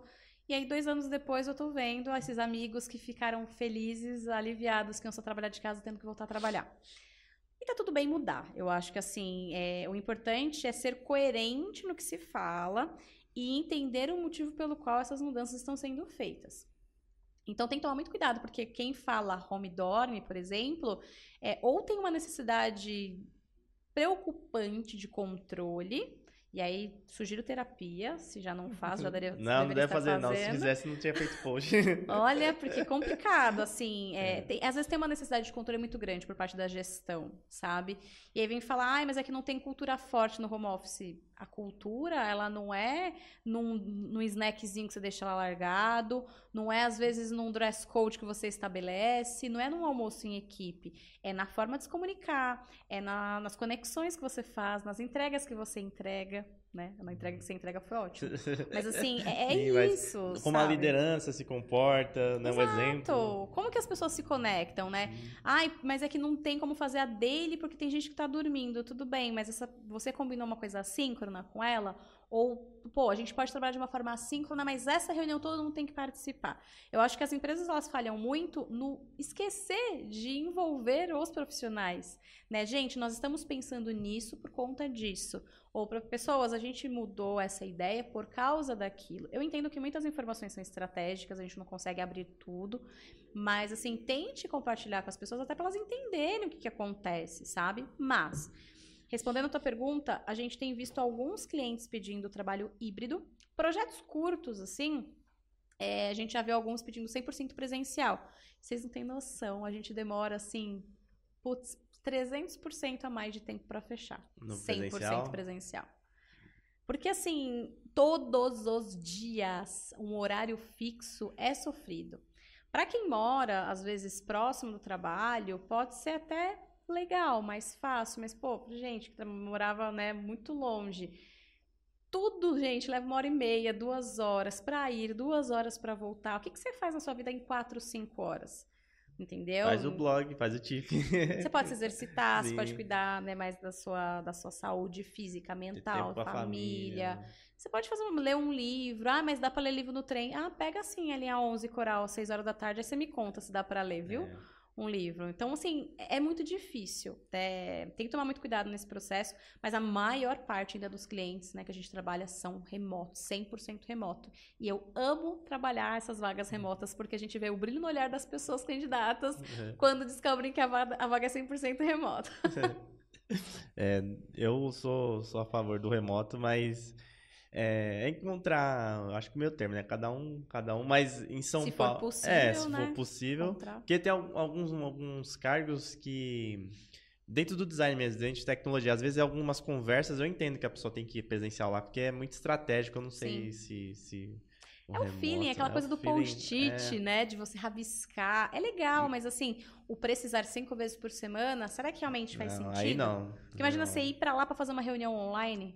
Tem muito isso. Tem Cara, muito isso. É... Tipo, tem muito isso. Você... E assim, eu já vou indo muito além, tá? Porque é... tudo bem que a energia elétrica você poderia gastar na tua casa, mas assim, é todo, todo, todos os insumos que envolvem você ir até lá. Tem a questão realmente dos combustíveis fósseis, né? Pô, todo mundo, imagina pegando um carro, ou uma moto, ou ônibus. Isso impacta tanto. Se a gente for ver o impacto ambiental que tem o trabalho presencial em uma cidade grande como São Paulo, que não tem linha, linhas de metrô adequadamente, né, proporcionais à sua população, e, é, você prejudica muito o meio E isso que a gente vive em São Paulo, que é, ainda é muito bom comparado com outros estados. Nossa, não tem nem comparação, é, é bizarro. E, e isso que eu falei, às vezes, da pessoa ter que ir lá conversar de forma presencial, ainda, ainda é pra gente que tá ganhando muito. Então, a pessoa tá ganhando muito, tá ganhando 50 mil, é nível estratégico. Uhum. Então, ela tem que se eu ganhar 50 mil, eu vou, entendeu? Vou com meu jatinho, meu é, particular. Aí é outra coisa. Black, aí é outro nível. O proletariado, no geral, galera, não precisa, pelo menos na minha visão, assim, de design, não precisa estar ali, que nem você falou, cinco dias, né? É, de vez em é, quando é, é legal. É, eu pra... amo ver as pessoas, Sim. conhecer e tal, mas todo dia todo é, desgastante, é desgastante, assim. E aí, óbvio que a gente tem que ver, não é o papel aqui, mas assim, tem várias coisas que estão em jogo, né? Vários locais que estão alugados, são restaurantes, né? Das É. pessoas que dependem disso em lugares comerciais. Então a gente não pode esquecer esse viés. Mas então tem que tentar um meio termo e ver por quê. Para mim, o mais importante do o quê é por quê. Né? Por que, que você está realmente querendo um trabalho híbrido? Por que, que por que você está fazendo? Não, porque você está estabelecendo esse padrão para o seu time e tal. E estabelecer uma boa cultura, como eu falei, é rotina, é dia a dia. Juro que não vai ser o café que você vai oferecer lá no dia a dia. Mas o híbrido mudar. é até quantos dias na semana? Olha a polêmica, porque É. assim, tem híbrido de quatro vezes por semana, já Então, viu? eu, eu vejo híbrido no máximo dois. Passou Eu de concordo. dois. Três, talvez. É, Duas a três vezes para mim é híbrido. Eu já vi muita empresa é, com vaga híbrida uma vez por semana. Hum. Eu acho incrível. Eu acho muito legal, porque assim, vê o melhor dia aqui para você, tenta combinar com o time e, e é muito legal estabelecer esses padrões. Assim, pô, uma vez por mês, todo mundo do time tem que estar aqui. Sabe? Porque realmente gera essas Sim, conexões. sim. Você isso- vai Isso, é ver, pô, nossa, você come o mesmo hambúrguer que eu. Pô, você também toma Coca Zero. Pô, mas você só come salada. Putz, você não come salada fora de casa. E, e é bizarro, mas você vai criando umas conexões por sim. boberices, assim. Nossa, você tem um chaveiro do Goku. tipo, umas coisinhas assim, sabe? eu tenho mesmo. Você viu que minha chave? Não vi, mas eu imaginei. Caramba, olha só. Porra. Sou observadora. É, pô, observa- né? Nem tirei a chave do bolso. Tenho uma visão, sou, como fala? É, visão raio-x, né? Muito bom. Deixa eu pegar aqui a, a pergunta da, da Carol. Ela falou aqui, ó. Boa noite. Em relação a descrever os processos, eu fico com medo de colocar muita informação e ficar meio chato para o recrutador ficar lendo. E aqui ela emendou, né? Ela falou assim: outra coisa é que eu também não senti uma, uma usabilidade muito legal no Behance, mas é para quem a princípio não tem como pagar um domínio próprio. Fico nessa treta mental sempre antes de começar a divulgar. Boa. Primeiro pelo valor, a gente tem algumas outras funcionalidades que são gratuitas, o Notion é uma delas. Sim. Não sou patrocinada, mas Notion, se quiser me patrocinar, estamos abertos à negociação, né? Mas assim, o Notion é uma grande plataforma e eu divulgo muito porque Sim. é normal. Muitas pessoas não têm condição de, realmente de pagar um domínio próprio. E enquanto isso, faça uso de algumas outras ferramentas. Quem sabe dá certo, né? E, e só um ponto, Claro. é, eu tenho um vídeo aqui no canal que eu falo como construir um portfólio no Notion. Pois quem quiser dar uma olhada aí. E também a questão do site, por mais que seja, às vezes eu entendo as pessoas, né? Cada um, cada um, não vou Uhum. ficar julgando, fazendo conta com o dinheiro dos outros. Mas na maioria dos casos dá pra ter, assim, porque um domínio é 40 reais o ano, se você comprar um BR. É, se comprar ponto .com às vezes é mais barato e, e um site tipo uma hospedagem que nem eu tô divulgando aqui da Hostgator, você paga uns 15 reais, 20 reais por mês. Então, na maioria das pessoas, da- elas até conseguem sim, se fizer um pouquinho de esforço, né? Porque o seu site não precisa ter um uma hospedagem ferrada, não. Porque quem não, não vai ter acessos gigantescos. Sim, É só o suficiente ali pra estar online, né? exato, ficar bonitão lá É. na foto, assim. Mas, então, acho que tem essa questão, tem algumas possibilidades.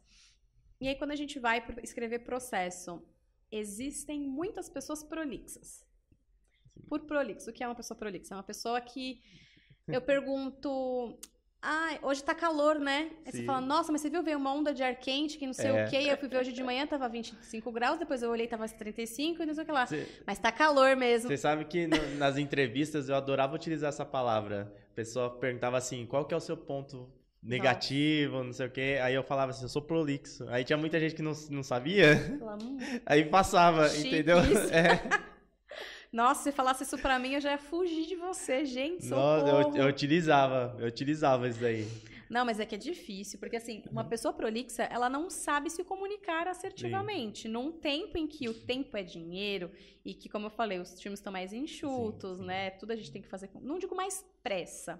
Às vezes sim, mas é só às vezes fazendo um tempo um pouco mais apertado do que antes. E o ex era ser filósofo, ficar pensando de forma criativa, uau, Não, como as flores são lindas, esquece. sabe? Mas Hum. é aí que você vai ver se você sabe vender teu peixe. Eu não preciso. Análises heurísticas. Análises heurísticas. Cara, não, não é isso. Mas é falar assim: é contextualização. Fintech com 20 pessoas tem problema. E qual que é o problema? A gente tem o tempo de atendimento muito devagar, né? Muito, muito longo. Três minutos é uma dor para a pessoa usuária, porque vai fazendo uma fila muito grande, as pessoas esperam muito tempo. Qual é o objetivo? Reduzir para 2,50. Então, assim, você não precisa falar, fiz uma reunião com o time de negócios para fazer tal coisa. Se você coloca é, discovery, reunião com o time de negócio, reunião com o time de marketing, alinhamento de objetivos, põe em bullet points, então são em tópicos. Você não precisa fazer grandes textos corridos. Eu, em geral, nem gosto, Sim. porque a leitura realmente fica muito mais cansativa. Então, pega ali, faz algumas chamadas, ou então, se ficar mais fácil para você, escreva um texto corrido e aí depois você vai grifando no papel ou no Word, ou. Ou utiliza a inteligência artificial, pede para ela resumir, ela te, te dar uma... É... Pode ser, mas assim, Pode. vai vendo o que, que você colocou de mais importante ali, né? Isso é fazer bom uso da inteligência artificial, não é ficar mandando fazer trabalho para você, mas assim, você faz um bom trabalho e fala para ela melhorar o teu trabalho, aí você aprende com ela, né? Mas assim, e aí resume, o mais importante é isso, você tem que falar muito com pouco. Não seja prolixo, por favor, porque isso é, eu diria até que Sim. é um dos grandes fatores que acabam né, é, desclassificando as pessoas dos processos seletivos. Eu utilizava esse termo, viu? Mas é porque eu, eu, eu percebia que o pessoal não. Você vai falar bonito, é, né? o pessoal não entendia. Aí eles passavam. Porque antigamente tinha essas entrevistas, tinha aqueles Aquelas dinâmicas em grupo. Sim. Nossa, 40 eu... pessoas numa sala. É, Zero saudade. Eu não gostava disso. de. Não gostava. Não, eu nunca sabia se eu tava certo ou errado, o que, que eu tinha que fazer, se eu tinha que falar mais no grupo ou menos. É difícil. É, nossa. E aí eu falava, eu sou prolixo. Aí a maioria das pessoas não sabiam, aí eu falava, tá bom. Nossa, bonito. Falei, mais é. uma palavra pro meu vocabulário, né? Aí depois, uma que você pode falar também, fala assim, eu sou. Não, não que você seja, mas é. eu sou sofista. Sofista? Sofista. So, sofista é aquele que dá margens pro que vive pelo prazer, não é um negócio assim? É, que, é na verdade, é básica, é, tem a ver, mas é uma escola da filosofia, é. que são pessoas que trabalham muito réplica, tréplica, mas não focado na verdade. Mas o foco do sofista é sempre ganhar uma, uma negociação. Não ah. interessa. Eu vou te convencer. Ah, então, então acho que eu confundi o termo. Mas é? Não, mas eu vou, eu vou, vou pesquisar, vou pesquisar. É boa, mas sofista faz sofista. Sofista, é, a pessoa, é, já, já era. Passa pra, porque a gente utilizava muito, sou detalhista. Ai, é, gente, né? nunca. Era muito isso. Eu não sei quem é pior, quem pergunta isso ou quem responde isso. Vocês não, não perguntam, então. Faz tempo que eu não faço entrevista defeito? assim. É, não. defeito, qualidade, o que, que você. Qual filme que você gosta? Ai, não. Qual, é, se você fosse um animal, qual animal você é. seria? Ai, gente, socorro. Se você fosse uma letra do alfabeto. Gente, não. Deus me defenderá, né? Daquele meme. Não. É, eu pergunto, eu gosto, na verdade, de perguntar, mas com palavras diferentes. É tipo, meu, no que, que tu é muito bom? Legal, você falou da tua experiência, consegui pegar várias questões, mas o que, que você mais tem orgulho? Do tipo, meu, eu sou foda nisso meu, isso aqui eu arrebento. E às vezes assim, pô, às vezes você é muito bom em uma coisa e às vezes você gosta muito de uma coisa. Então eu gosto de perguntar, né? O que você mais gosta de fazer e os seus feedbacks positivos. Geralmente vem de uma etapa em específico, né? Aonde que tá lá? E muitas pessoas param para pensar, porque elas não estão preparadas para esse, esse, tipo de pergunta. E é muito bizarro, porque, pô, isso é um autoconhecimento. Você tem que saber sobre você, você tem que vender teu peixe, você tem que saber no que, que você é bom. Da mesma forma, eu pergunto, pô, é, agora eu sei o que, que você faz muito bem, o que, que não é teu ponto forte. Eu não digo defeito, mas assim, o que não é o teu ponto forte, ou o que é uma coisa que você quer desenvolver ou não. Porque às vezes a pessoa, ah, eu não sou boa em design system. E não quero ser mesmo, e tá tudo bem, entendeu? Não tô dizendo que está tudo bem, mas assim, para ela tá tudo bem. Então depende do direcionamento de carreira que ela quer ter. Então não tem perguntas certas e erradas. Eu sei que as pessoas devem estar me odiando, porque muitas coisas eu tô dando depende. Mas é porque é muito na individualidade de cada profissional, né? Eu não tenho como responder para um pool de milhares de pessoas que estão atuando em UX Sim. hoje no Brasil, sabe? Mas, mas eu acho que tem muito disso, assim, né? O que, que você faz bem? Pô, eu sou arrebento em research, trabalho muito bem com dados. O que, que você não gosta muito de fazer? Ai, você não gosta de prototipar. Ou, ah, eu não gosto de fazer teste, gente. Me enrolo toda, não, não sei lidar bem, odeio que as pessoas me deixam no vácuo, um monte de gente uhum. falta. Depende, tem N motivos, mas assim, é você saber aonde estão seus pontos fortes e você saber o que você vai fazer com essa informação. Eu vou continuar é, empenhando todos os meus esforços para eu continuar sendo muito bom naquilo que eu já sou boa, é uma grande alternativa. Mas os outros 50% também é, putz, eu sei no que eu sou muito boa, isso aqui eu não sou tão boa. Então, o meu foco é em desenvolver essas coisas em que eu não sou tão boa. Não tem resposta certa. É literalmente 50-50. Depende de quem é você, suas circunstâncias, quais são seus objetivos a curto, médio e longo prazo.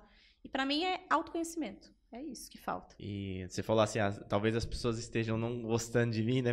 Pelo contrário, o pessoal tá gostando aqui. Manda, ó, mandem coraçõezinhos. Mandem corações. Digam aí se vocês estão gostando dela. Se não tiver gostando, pode falar também, mas aí depois eu excluo. Brincando. Gente, não tô a gente brincando. trabalha com feedbacks e é isso aí. A gente aceita quando a gente não É, concorda, né? Com todo mundo. Não, tá certo. Concord... é, discordando com dentro da, da civilidade, não tem problema não. Concordamos em discordar, né? É, é isso aí. Ó, a gente já tá encaminhando pro, pro fechamento aqui do podcast. Ah, Ah. tem que lançar essas vozinhas assim, viu, É. Rogério? Eu vou lançar, Aí, lançar, lançar uns efeitos sonoros. É, eu quero saber sobre currículo. A gente falou bastante sobre portfólio, né? E currículos, ele ainda serve ou não serve pra nada? Como que é? Olha, vou Qual te que é dizer que quando a gente fala em inteligência artificial, é essencial o currículo, porque a maior parte das amadas plataformas de recrutamento, elas exigem que você cadastre um currículo para você se candidatar para as vagas. Então, só aí já tem essa resposta. Sim, você precisa ter um currículo. Se ele é efetivamente lido, avaliado, analisado, depende, né? Depende da empresa, depende da pessoa recrutadora em específico. Porque dependendo da área de atuação, eu dou muito mais atenção, por exemplo, num LinkedIn, no portfólio do que num currículo. Eu, Gisele, não tenho o hábito de olhar currículo, mas eu tenho muitos clientes que me pedem currículo e portfólio e não olham tanto o LinkedIn. Eu falo, o quê? Como assim? Mas, mas aí o LinkedIn você diz respeito assim, é olhar o que a pessoa tá fazendo. Como... Não necessariamente. Porque Tá. quando a gente olha o LinkedIn, pra mim, ele é um currículo. Sim, sim. O que, que você é, é, o que, que você está fazendo? Fale um pouco sobre você. É uma carta de apresentação, nada mais do que isso. Sim. né? Então, quais são suas experiências profissionais? Tem aquelas pessoas que não são amadas por mim, que coloca empresa tal, cargo tal, período tal. Ai, senior designer. Meu querido, senior designer depende. Tem empresa A que você faz X. Na empresa B você faz X mais 1. Na empresa C você faz X mais 10. E aí, qual que é você na fila do pão, Vixe, entendeu? eu já vou conferir meu LinkedIn Ah. pra ver se eu descrevi todos os cargos lá, viu? Senão. Mas é importante, Sim, assim, sim. pô, é, explica. Eu não sou obrigada a saber a empresa Chablil. O que, que a empresa Chablil é? Sei lá, às vezes é uma fintech, pô, que da hora. É uma empresa do agrotech, pô, que legal. Só tô colocando tech, Sim, mas sim. assim, é uma agência de publicidade. Então, assim, coloca o contexto para a pessoa usuária, né? É, é uma agência de publicidade focada em XYZ, ou então é uma fintech focada em B2B. Sei lá, gente. Então, assim, dá um contexto em, sei lá, 50 caracteres o que, que é a empresa, e aí fala um pouco do que você desempenhou. Você atuou end-to-end, você tinha uma equipe de qual tamanho, era eu equipe, tinha um ecossistema grande, era separação por vila, squad, tantos nomes que significam a mesma coisa no final das contas. Então conta um pouco, não precisa colocar 20, 30 linhas, tá? É, mas assim, mais uma vez, uso- faça bom uso dos tópicos. Eu acho que o tópico ele fala tanto em tão pouco.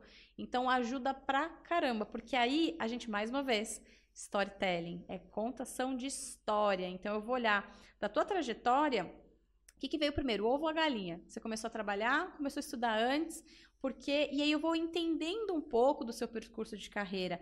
Eu olho licenças e certificados, é, eu olho a formação acadêmica, as experiências. Aí tem gente que fala, ai, Gi, mas eu tenho que tirar minha experiência como designer gráfico? Eu não tiraria, porque você foi um profissional designer gráfico. Teve algum momento ali da migração que você estava atuando on e off? Como é que foi esse processo? Aonde você conheceu o- o- a parte de UX? E eu vejo algumas pessoas contando isso de uma forma tão bela, tão legal, e é a mesma coisa no portfólio. Então, assim, eu vejo, ó, tive contato com a parte realmente de usabilidade, não sei o quê, e aí você vê que a pessoa fez um curso naquela mesma época, então é coerente. O que às vezes a gente quebra a pessoa é quando ela fala que começou a atuar com UX em 2018. E aí, quando você começa a perguntar da experiência, a própria pessoa não se sustenta. Ela vai falando questões que ela migrou para UX em 2021. É, então, meu, não adianta mentir. Quem sabe avaliar tecnicamente um profissional, vai pegar. Tem muita gente que mente? Direta e indiretamente, sim. Muito mais indiretamente. Em geral, quando a gente questiona a pessoa direta, ela. Ah, não, na verdade. Então ela já não, tem, não sustenta tanto. Menos mal, né? Porque aí a pessoa que realmente sustenta na mentira e depois fala, meu, mas eu. E eu pergunto depois, tá? Fala, ó, mas eu percebi, né? No, meu- no papo você me falou isso.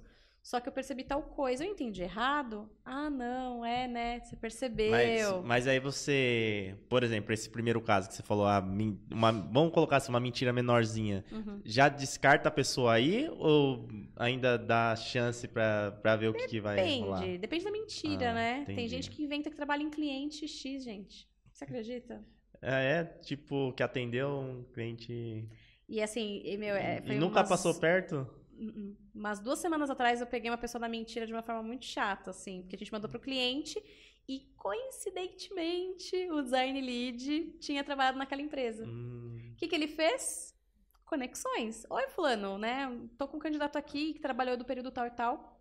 Não, não trabalhou aqui. Nossa, caramba! Então, assim, meu, pra que mentir? Não faz isso. Caramba. Quem quer descobrir a verdade vai descobrir, entendeu? Então, a pessoa se queima. Eu não chamo mais essa pessoa para nenhum processo seletivo.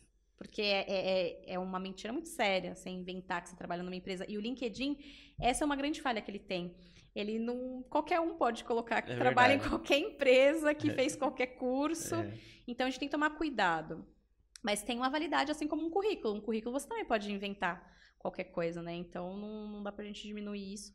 Mas você tem que ser honesto e tal. E, enfim, use o LinkedIn a seu favor.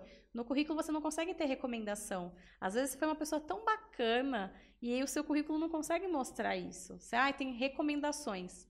É isso, ah, isso é legal de pedir para as pessoas, né? É, no LinkedIn pede, tem pede claramente, gente, é. pede, assim, especialmente galera de design, a minha sugestão é peça é, design, é, recomendações multifacetadas, digamos sim, assim. Sim. Por quê? É, óbvio que não é uma verdade absoluta, mas um designer que só sabe, só tem recomendação de designer. Meio estranho, né? Será que Corporativista, ele... talvez, É, né? tipo, putz, é. será que ele fazia realmente tinha boas conexões com as outras áreas? Né? Agora, quando você vê um profissional de design que tem a, as recomendações de outros designers, que são mais seniores ou mais juniores do que ele, é, com desenvolvedores. Fala, pô, então o cara fez um bom handoff, ele tinha o cuidado, né? Sim. Ah, é pessoal da área de negócio, alguém da área de marketing, alguém da área comercial. Então você vê que a pessoa é boa em estabelecer conexões. É para todo mundo? Óbvio que não, mas assim, em geral, quanto mais facilidade de conexão você tiver, significa que você em UX consegue fazer o, o, projeto rodar. Sim. Com quem tiver que falar, você vai resolver a treta. Seja por um e-mail, não precisa ser a pessoa mais extrovertida do mundo, uau. Não. Mas assim, você vai conseguir. Se tiver uma treta, você vai resolver. Essa é a grande questão. Lembra, foca que você é um solucionador de, é, solucionador de problemas, não que você ama problemas. Então, muda o foco. Acho que essa é a ideia legal. E inglês é, também tá pegando, tem que ter. Sim, é uma grande dor que a gente tem hoje hum. no mercado. E quando a gente fala por inglês, eu sei que muitas pessoas se sentem injustiçadas pelo simples fato de que o Brasil ele tem N problemas, muitas pessoas não tiveram acesso. É, então a gente tem muitas questões sociais ali e econômicas que, que impactam isso. Isso Sim. é um fato, não tenho como questionar.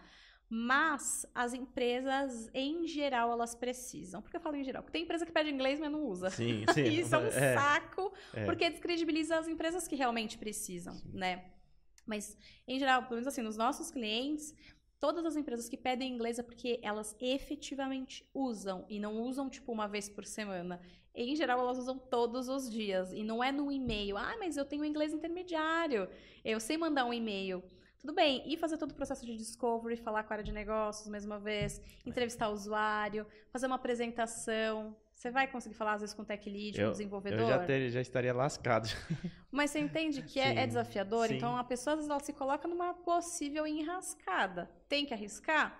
Depende do quanto você conhece, do que você considera o seu nível de proficiência. Mas, meu, inglês é uma grande dor. Então, eu acho que, assim, tem gente que me pergunta, de que, que é melhor? Eu fazer uma outra pós-graduação ou inglês? 90% de chance de eu responder em inglês. É, Óbvio que depende sim, da circunstância, sim. tem que avaliar caso a caso.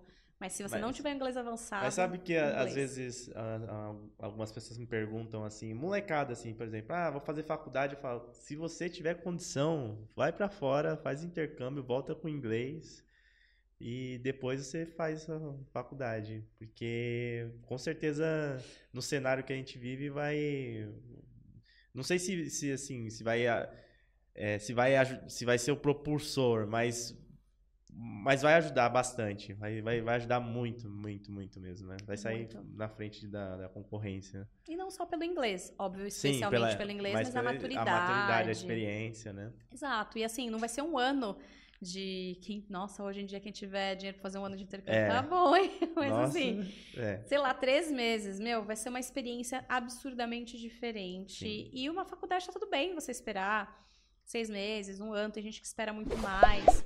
A gente estava falando sobre isso na questão acadêmica, se vale a pena você realmente fazer faculdade aos 17, 18 anos, se é o momento certo. Eu acho uma super injustiça a gente ter que decidir a nossa carreira no auge É. da, in- da falta É. de maturidade. Não vou dizer imaturidade, mas é a Sim. falta de maturidade mesmo que a gente tem aos 17, 18 anos. Algumas pessoas dão certo. Outras pessoas têm uma série de frustrações e isso só tende a piorar. A sabe? maioria, né? É, mas assim, o bom é que é, hoje a gente não tá fadado a ser aquilo que a gente fez na faculdade. Tá tudo bem a gente mudar. Não falei de tantas pessoas ali que estão migrando de vários. Meu, ho- hoje mesmo, eu tô fazendo psicologia, né? A pessoa, gente, não cansa de estudar, é bizarro. Hum. Se inspirem. É, é, dá um trabalho do cão, mas vale a pena. Se é uma coisa que você gosta, que faz sentido pra você. Você acredita que lá na minha turma, né, em psicologia, tem uma médica De. É, é médica como assim? Mas ela, ela é formada em medicina e ela é Ah. psiquiatra, Ah, sim, especificamente. psiquiatra. E aí eu falei, nossa, mas medicina, Mas você é, psicologia. eles- apesar que psiquiatria eu tava vendo assim, os médicos já têm um pouquinho de preconceito, sabia? Tem uns médicos que falam assim: "Ah, psiquiatra não é muito médico não". É mesmo? Eu já- Você já- não sabia? É porque tem uma hierarquia assim na medicina, né? Tipo, os fodões são neuros, depois vem os Tá. cardiologistas, aí vai descendo os dermatologistas, os caras É é, mesmo? tem- Eu não sabia da existe. hierarquia da medicina, Aí não. psiquiatra, às vezes, os caras olham assim. Mas, Que mas realmente triste. é, é interessante ele sair, ele, ele ser formado em médico, ele querer entender a outra parte, né? Ser um, Exato. E aí eu lembro que a menina falou, meu, é porque a parte realmente é muito intervencionista e trata, tipo, o paciente de uma forma muito um corpo ali, sabe? Então a parte medicamentosa, a parte dos fármacos é muito mais forte. E a psicologia, ela tem uma atenção especial. Afinal, são cinco anos estudando a mente humana. Sim. E demandaria muito mais tempo, inclusive, mas- né? E é, e imagina um profissional desse, né? Porque é muito mais fácil, entre aspas, ali, né? Passar só a receita ali, tupir a pessoa, deixar ela sendo. É, Mais um zumbi, é praticamente. tipo, praticamente viciada, assim, né? Ficar somente dependente daquele remédio do que você entender que a pessoa precisa. Talvez precise do remédio no primeiro momento, mas tem que ter um desmame pra, até para a qualidade de vida dela, né? E aí, essa parte que é a psicologia. É, né? tem que tomar cuidado, né? porque É. assim, as pessoas têm muito preconceito, né? Nem é, o É. nosso foco aqui, mas É, assim, sim. gente, é, é entender que saúde mental, ela tá ligada em toda a tua vida. Tudo, tudo, tudo, tudo, tudo. Então, assim, a gente tem que entender a nossa mente, como funciona, quais são os nossos estímulos, o que, que motiva a gente. Pô, por que, que a gente acorda todos os dias? O que, que te dá prazer, né? E aí eu lembro que eu li, não sei aonde, qual foi a última vez que você fez uma coisa pela primeira vez? E isso no dia a dia, que a gente tá tão focado, entrega, entrega, entrega, faz, refaz, e é bizarro, porque assim, imagina eu, pô, depois fiz faculdade, as especializações, curso, e eu manjo um pouco Sim. de UX, porque eu fiz curso de UX, né? Não sei muita coisa não, mas assim, o teórico eu sei muito Tá mais bem, do que tá o bem, prático. Tá. Aí fiz curso de BI, fiz um monte de curso livre e tal, e inventei de fazer psicologia. Quando eu entrei numa sala de aula, eu falei, vixe, faz tempo, porque a última vez que eu tinha pisado numa sala de aula foi na minha primeira especialização, que foi em 2013. Então, assim, 10 anos depois eu voltei a pisar numa sala de aula, sabe? E foi tudo muito diferente, porque é uma geração nova, um curso totalmente novo, com viés novo. Então é legal a gente também ver o que, que faz bem pra você. Você gosta de jardinagem, você gosta de fazer pão, que um monte de gente começou a fazer pão na pandemia, né? Então, assim, o que, que É. te dá prazer, Sim. né? Você gosta de um esporte em específico? Ah, eu não gosto de nenhum tipo de esporte. Mas você já testou todos? Não é possível que você não goste de nenhum. Verdade, verdade. Então você vai testando, tenha hobbies, tenha coisas que realmente dão prazer. Ai, gosto de ler. Ai, mas cansa a minha mão. Compra um Kindle. Sei lá, mas assim, para de criar problema. Foca na solução. É, alternativas, sabe? né? Mas isso é muito importante. É autoconhecimento, a gente cuidar de si mesmo, a gente olhar porque a gente gosta de fazer. E a gente, assim, como eu falei, se comparar, mas só se comparar se for para realmente levar para um patamar acima do que você tá, melhor, para você se tornar uma pessoa melhor na sua melhor versão Sim. né? Então eu acho que isso é bem importante de frisar também. Muito bom. O Ismael mandou aqui baralho é esporte, cacheta, né? Fazer umas fochinhas. Olha, assim, eu acredito que isso não vai, né, te ajudar muito na saúde física, não. Na mental piorou, porque você ainda vai se estressar pra caramba. Mas não deixa de ser um tipo é... subesporte, talvez. É, talvez, né? É um lazer, é um lazer. É um lazer, é um tipo de Às vezes sai umas brigas, às vezes você tem que vender a mulher, vender a, a casa. Vender a casa pegou é. pesado. Enfim. Ah, só uma questão eu falei dos médicos aí, ó. Quem, depois vocês me falam aí, mas foi a fofoca interna, assim, que eu conheço alguns médicos, eles têm essas. É entre eles, viu? É questão entre eles. Eu não, não conheço nada de saúde, não. E é, uma outra coisa também. É, faculdade, qual que é a relevância disso no, dentro do, do processo? É depende, importante? Depende do cliente. Tem hum. cliente que não contrata se não tiver faculdade. Nem que seja um tecnólogo. Hum, entendi. Né? Então, assim, ainda eu tenho foco em, se tiver condição de fazer ou faculdade ou inglês, eu priorizaria o inglês. Porque eu tenho muito mais vagas com dificuldade de fechar porque a pessoa não tem inglês do que vagas que não consigo fechar porque a pessoa não tem faculdade. Entretanto, eu acho legal a pessoa ela ter um mix ali, porque a formação acadêmica ela também te ensina muitas coisas, sabe? Eu acho que a, a formação acadêmica que a gente tem aqui no Brasil ainda vai passar por muitas remodelações. Eu acho que já não comporta o mesmo modelo que a gente está trabalhando já há tantas Sim, décadas. É, muitas áreas ainda vão precisar estudar 5, 7, 9 anos ali para você exercer de uma forma bacana, mas as coisas já são muito mais práticas né? Poxa, você acha que um curso ali que a pessoa fez de design, que foi criado há quatro anos e não foi atualizado, ele já é um bom curso para você fazer?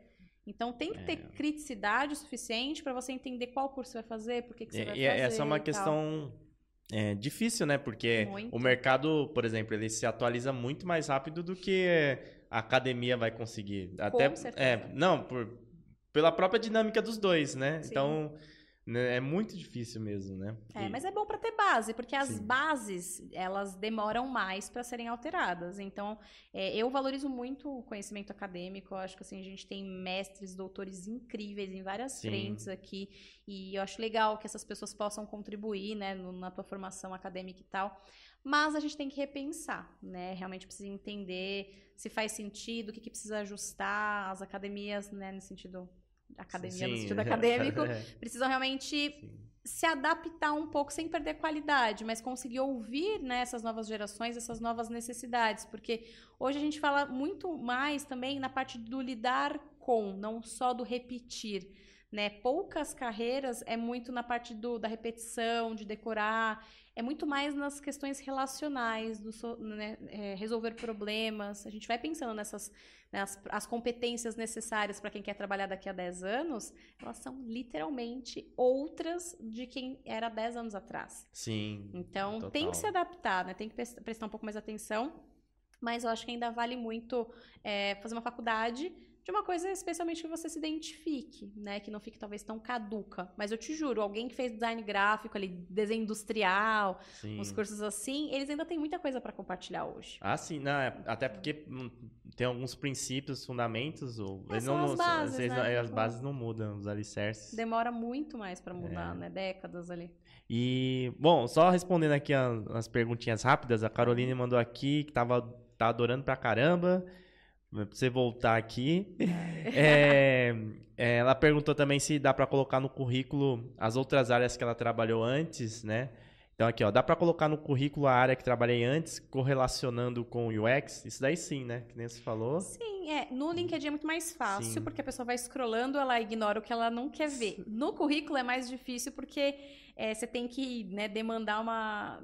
Não é tão fácil scrollar, às vezes é um... a gente está falando de um currículo impresso, então depende um pouco da situação. Mas, em geral, quando a gente está falando de migração, a minha sugestão é resuma. Então, por exemplo, se você atuou de 2010 a 2018 em arquitetura, você coloca 2010, 2018, atuação em arquitetura. Hum, se não tiver pouco a ver ou nada a ver, tudo tem um pouquinho a ver, Sim. né? Mas foi uma coisa que destoa muito de UX e a gente não quer dar atenção porque a gente não quer exercer. Tenta resumir, mas resumir bem, né? Porque se a pessoa, né, a pessoa entrevistar, que vai te entrevistar, a pessoa recrutadora, tiver interesse nessa experiência em específico, ela vai te perguntar, né? E em geral as pessoas perguntam, especialmente por que você migrou, né? Então estejam preparados para responder essa pergunta. E não me solte ah, por conta do dinheiro. Porque não é legal, não vai dar certo. E se você estiver mudando por conta do dinheiro, não tenho boas notícias para você. é, não tem como ganhar 10 mil quando sendo júnior, não? Não. Ah. Não tem. Ai, termine o curso e já saia ganhando 10 mil reais. Conta pra gente. O é. que, que não dá caminho, tá vendo? É. E, e aqui, só para fechar, o Ismael tinha falado aqui: ser freela, PJ ou funcionário? Qual vocês preferem? É, vou, vou pegar a pergunta dele e criar uma outra. Aparecem mais vagas CLTs, PJs ou é meio, meio a meio lá na, na Deploy? Em volume, hum. é, eu diria meio a meio. Entre PJ, vamos lá, pensar 40% PJ, 40% CLT, 10% Freela. Tá. 20%, né? Foi coisa errada, gente. Sou de humanas, desculpa. É, eu, tava, eu tava tentando fazer aqui a Ops, conta. Falei, que algo de certo. É, exato. Certo. É, mas assim, é, a gente recebe muitas vagas de frilas. E por frila, gente, depende da interpretação. Por quê? Eu tenho frila de um projeto, eu tenho frila que é, pode ser um período de um mês ou um período de três, seis meses. Então, isso varia muito da interpretação do que significa frila para você. E aí, PJ e CLT, a gente tem menos quantidade de clientes uhum. que contratam CLT, mas esses clientes, eles contratam um volume maior. Então, quando a gente fala em volumetria, eu diria que está ali bem parecido CLT e PJ. Mas em quantidade de clientes, aí, putz, 80, 90% PJ, para aí uns 20, 10% como CLT. Tem caído é, muito a contratação CLT. A, a Deploy, eu acho que vocês poderiam fazer alguma parceria tanto com o curso de inglês, né? E, de, e com alguma questão relacionada a PJ, né? Para orientar. E, ó, deu, deu sinal aqui, pessoal, que tá... Estão querendo me Tem que ressuscitar aqui. agora, ó. Parou os batimentos cardíacos, já era. Não, mas só para finalizar, é... é... pode ser uma boa para vocês, viu? Ah, mas a gente está em vias de, é, gente. Tem tanta boa. coisa boa chegando uma na Deploy, boa. novidadezinhas muito quentes chegando. Aguardem. Então, quem quer conhecer a Deploy, como faz? Então, bora seguir nosso site deploy.me, temos canal no Instagram, no YouTube, a gente cria conteúdo o tempo inteiro, inclusive no LinkedIn também, então são públicos um pouco diferentes que a gente vai conversando. A minha dica é, siga todos, tem conhecimento muito bom. Se tiver interesse, agenda né, um bate-papo comigo, a gente também tem outras pessoas recrutadoras lá, a gente vai ter o maior prazer em bater um papo com você. E consuma muitos nossos conteúdos, a gente tem um blog com vários conteúdos interessantes para quem está nesse processo de migração de carreira, dicas de portfólio, várias questões sobre o universo de UX. Então, a minha sugestão é: está interessado em UX?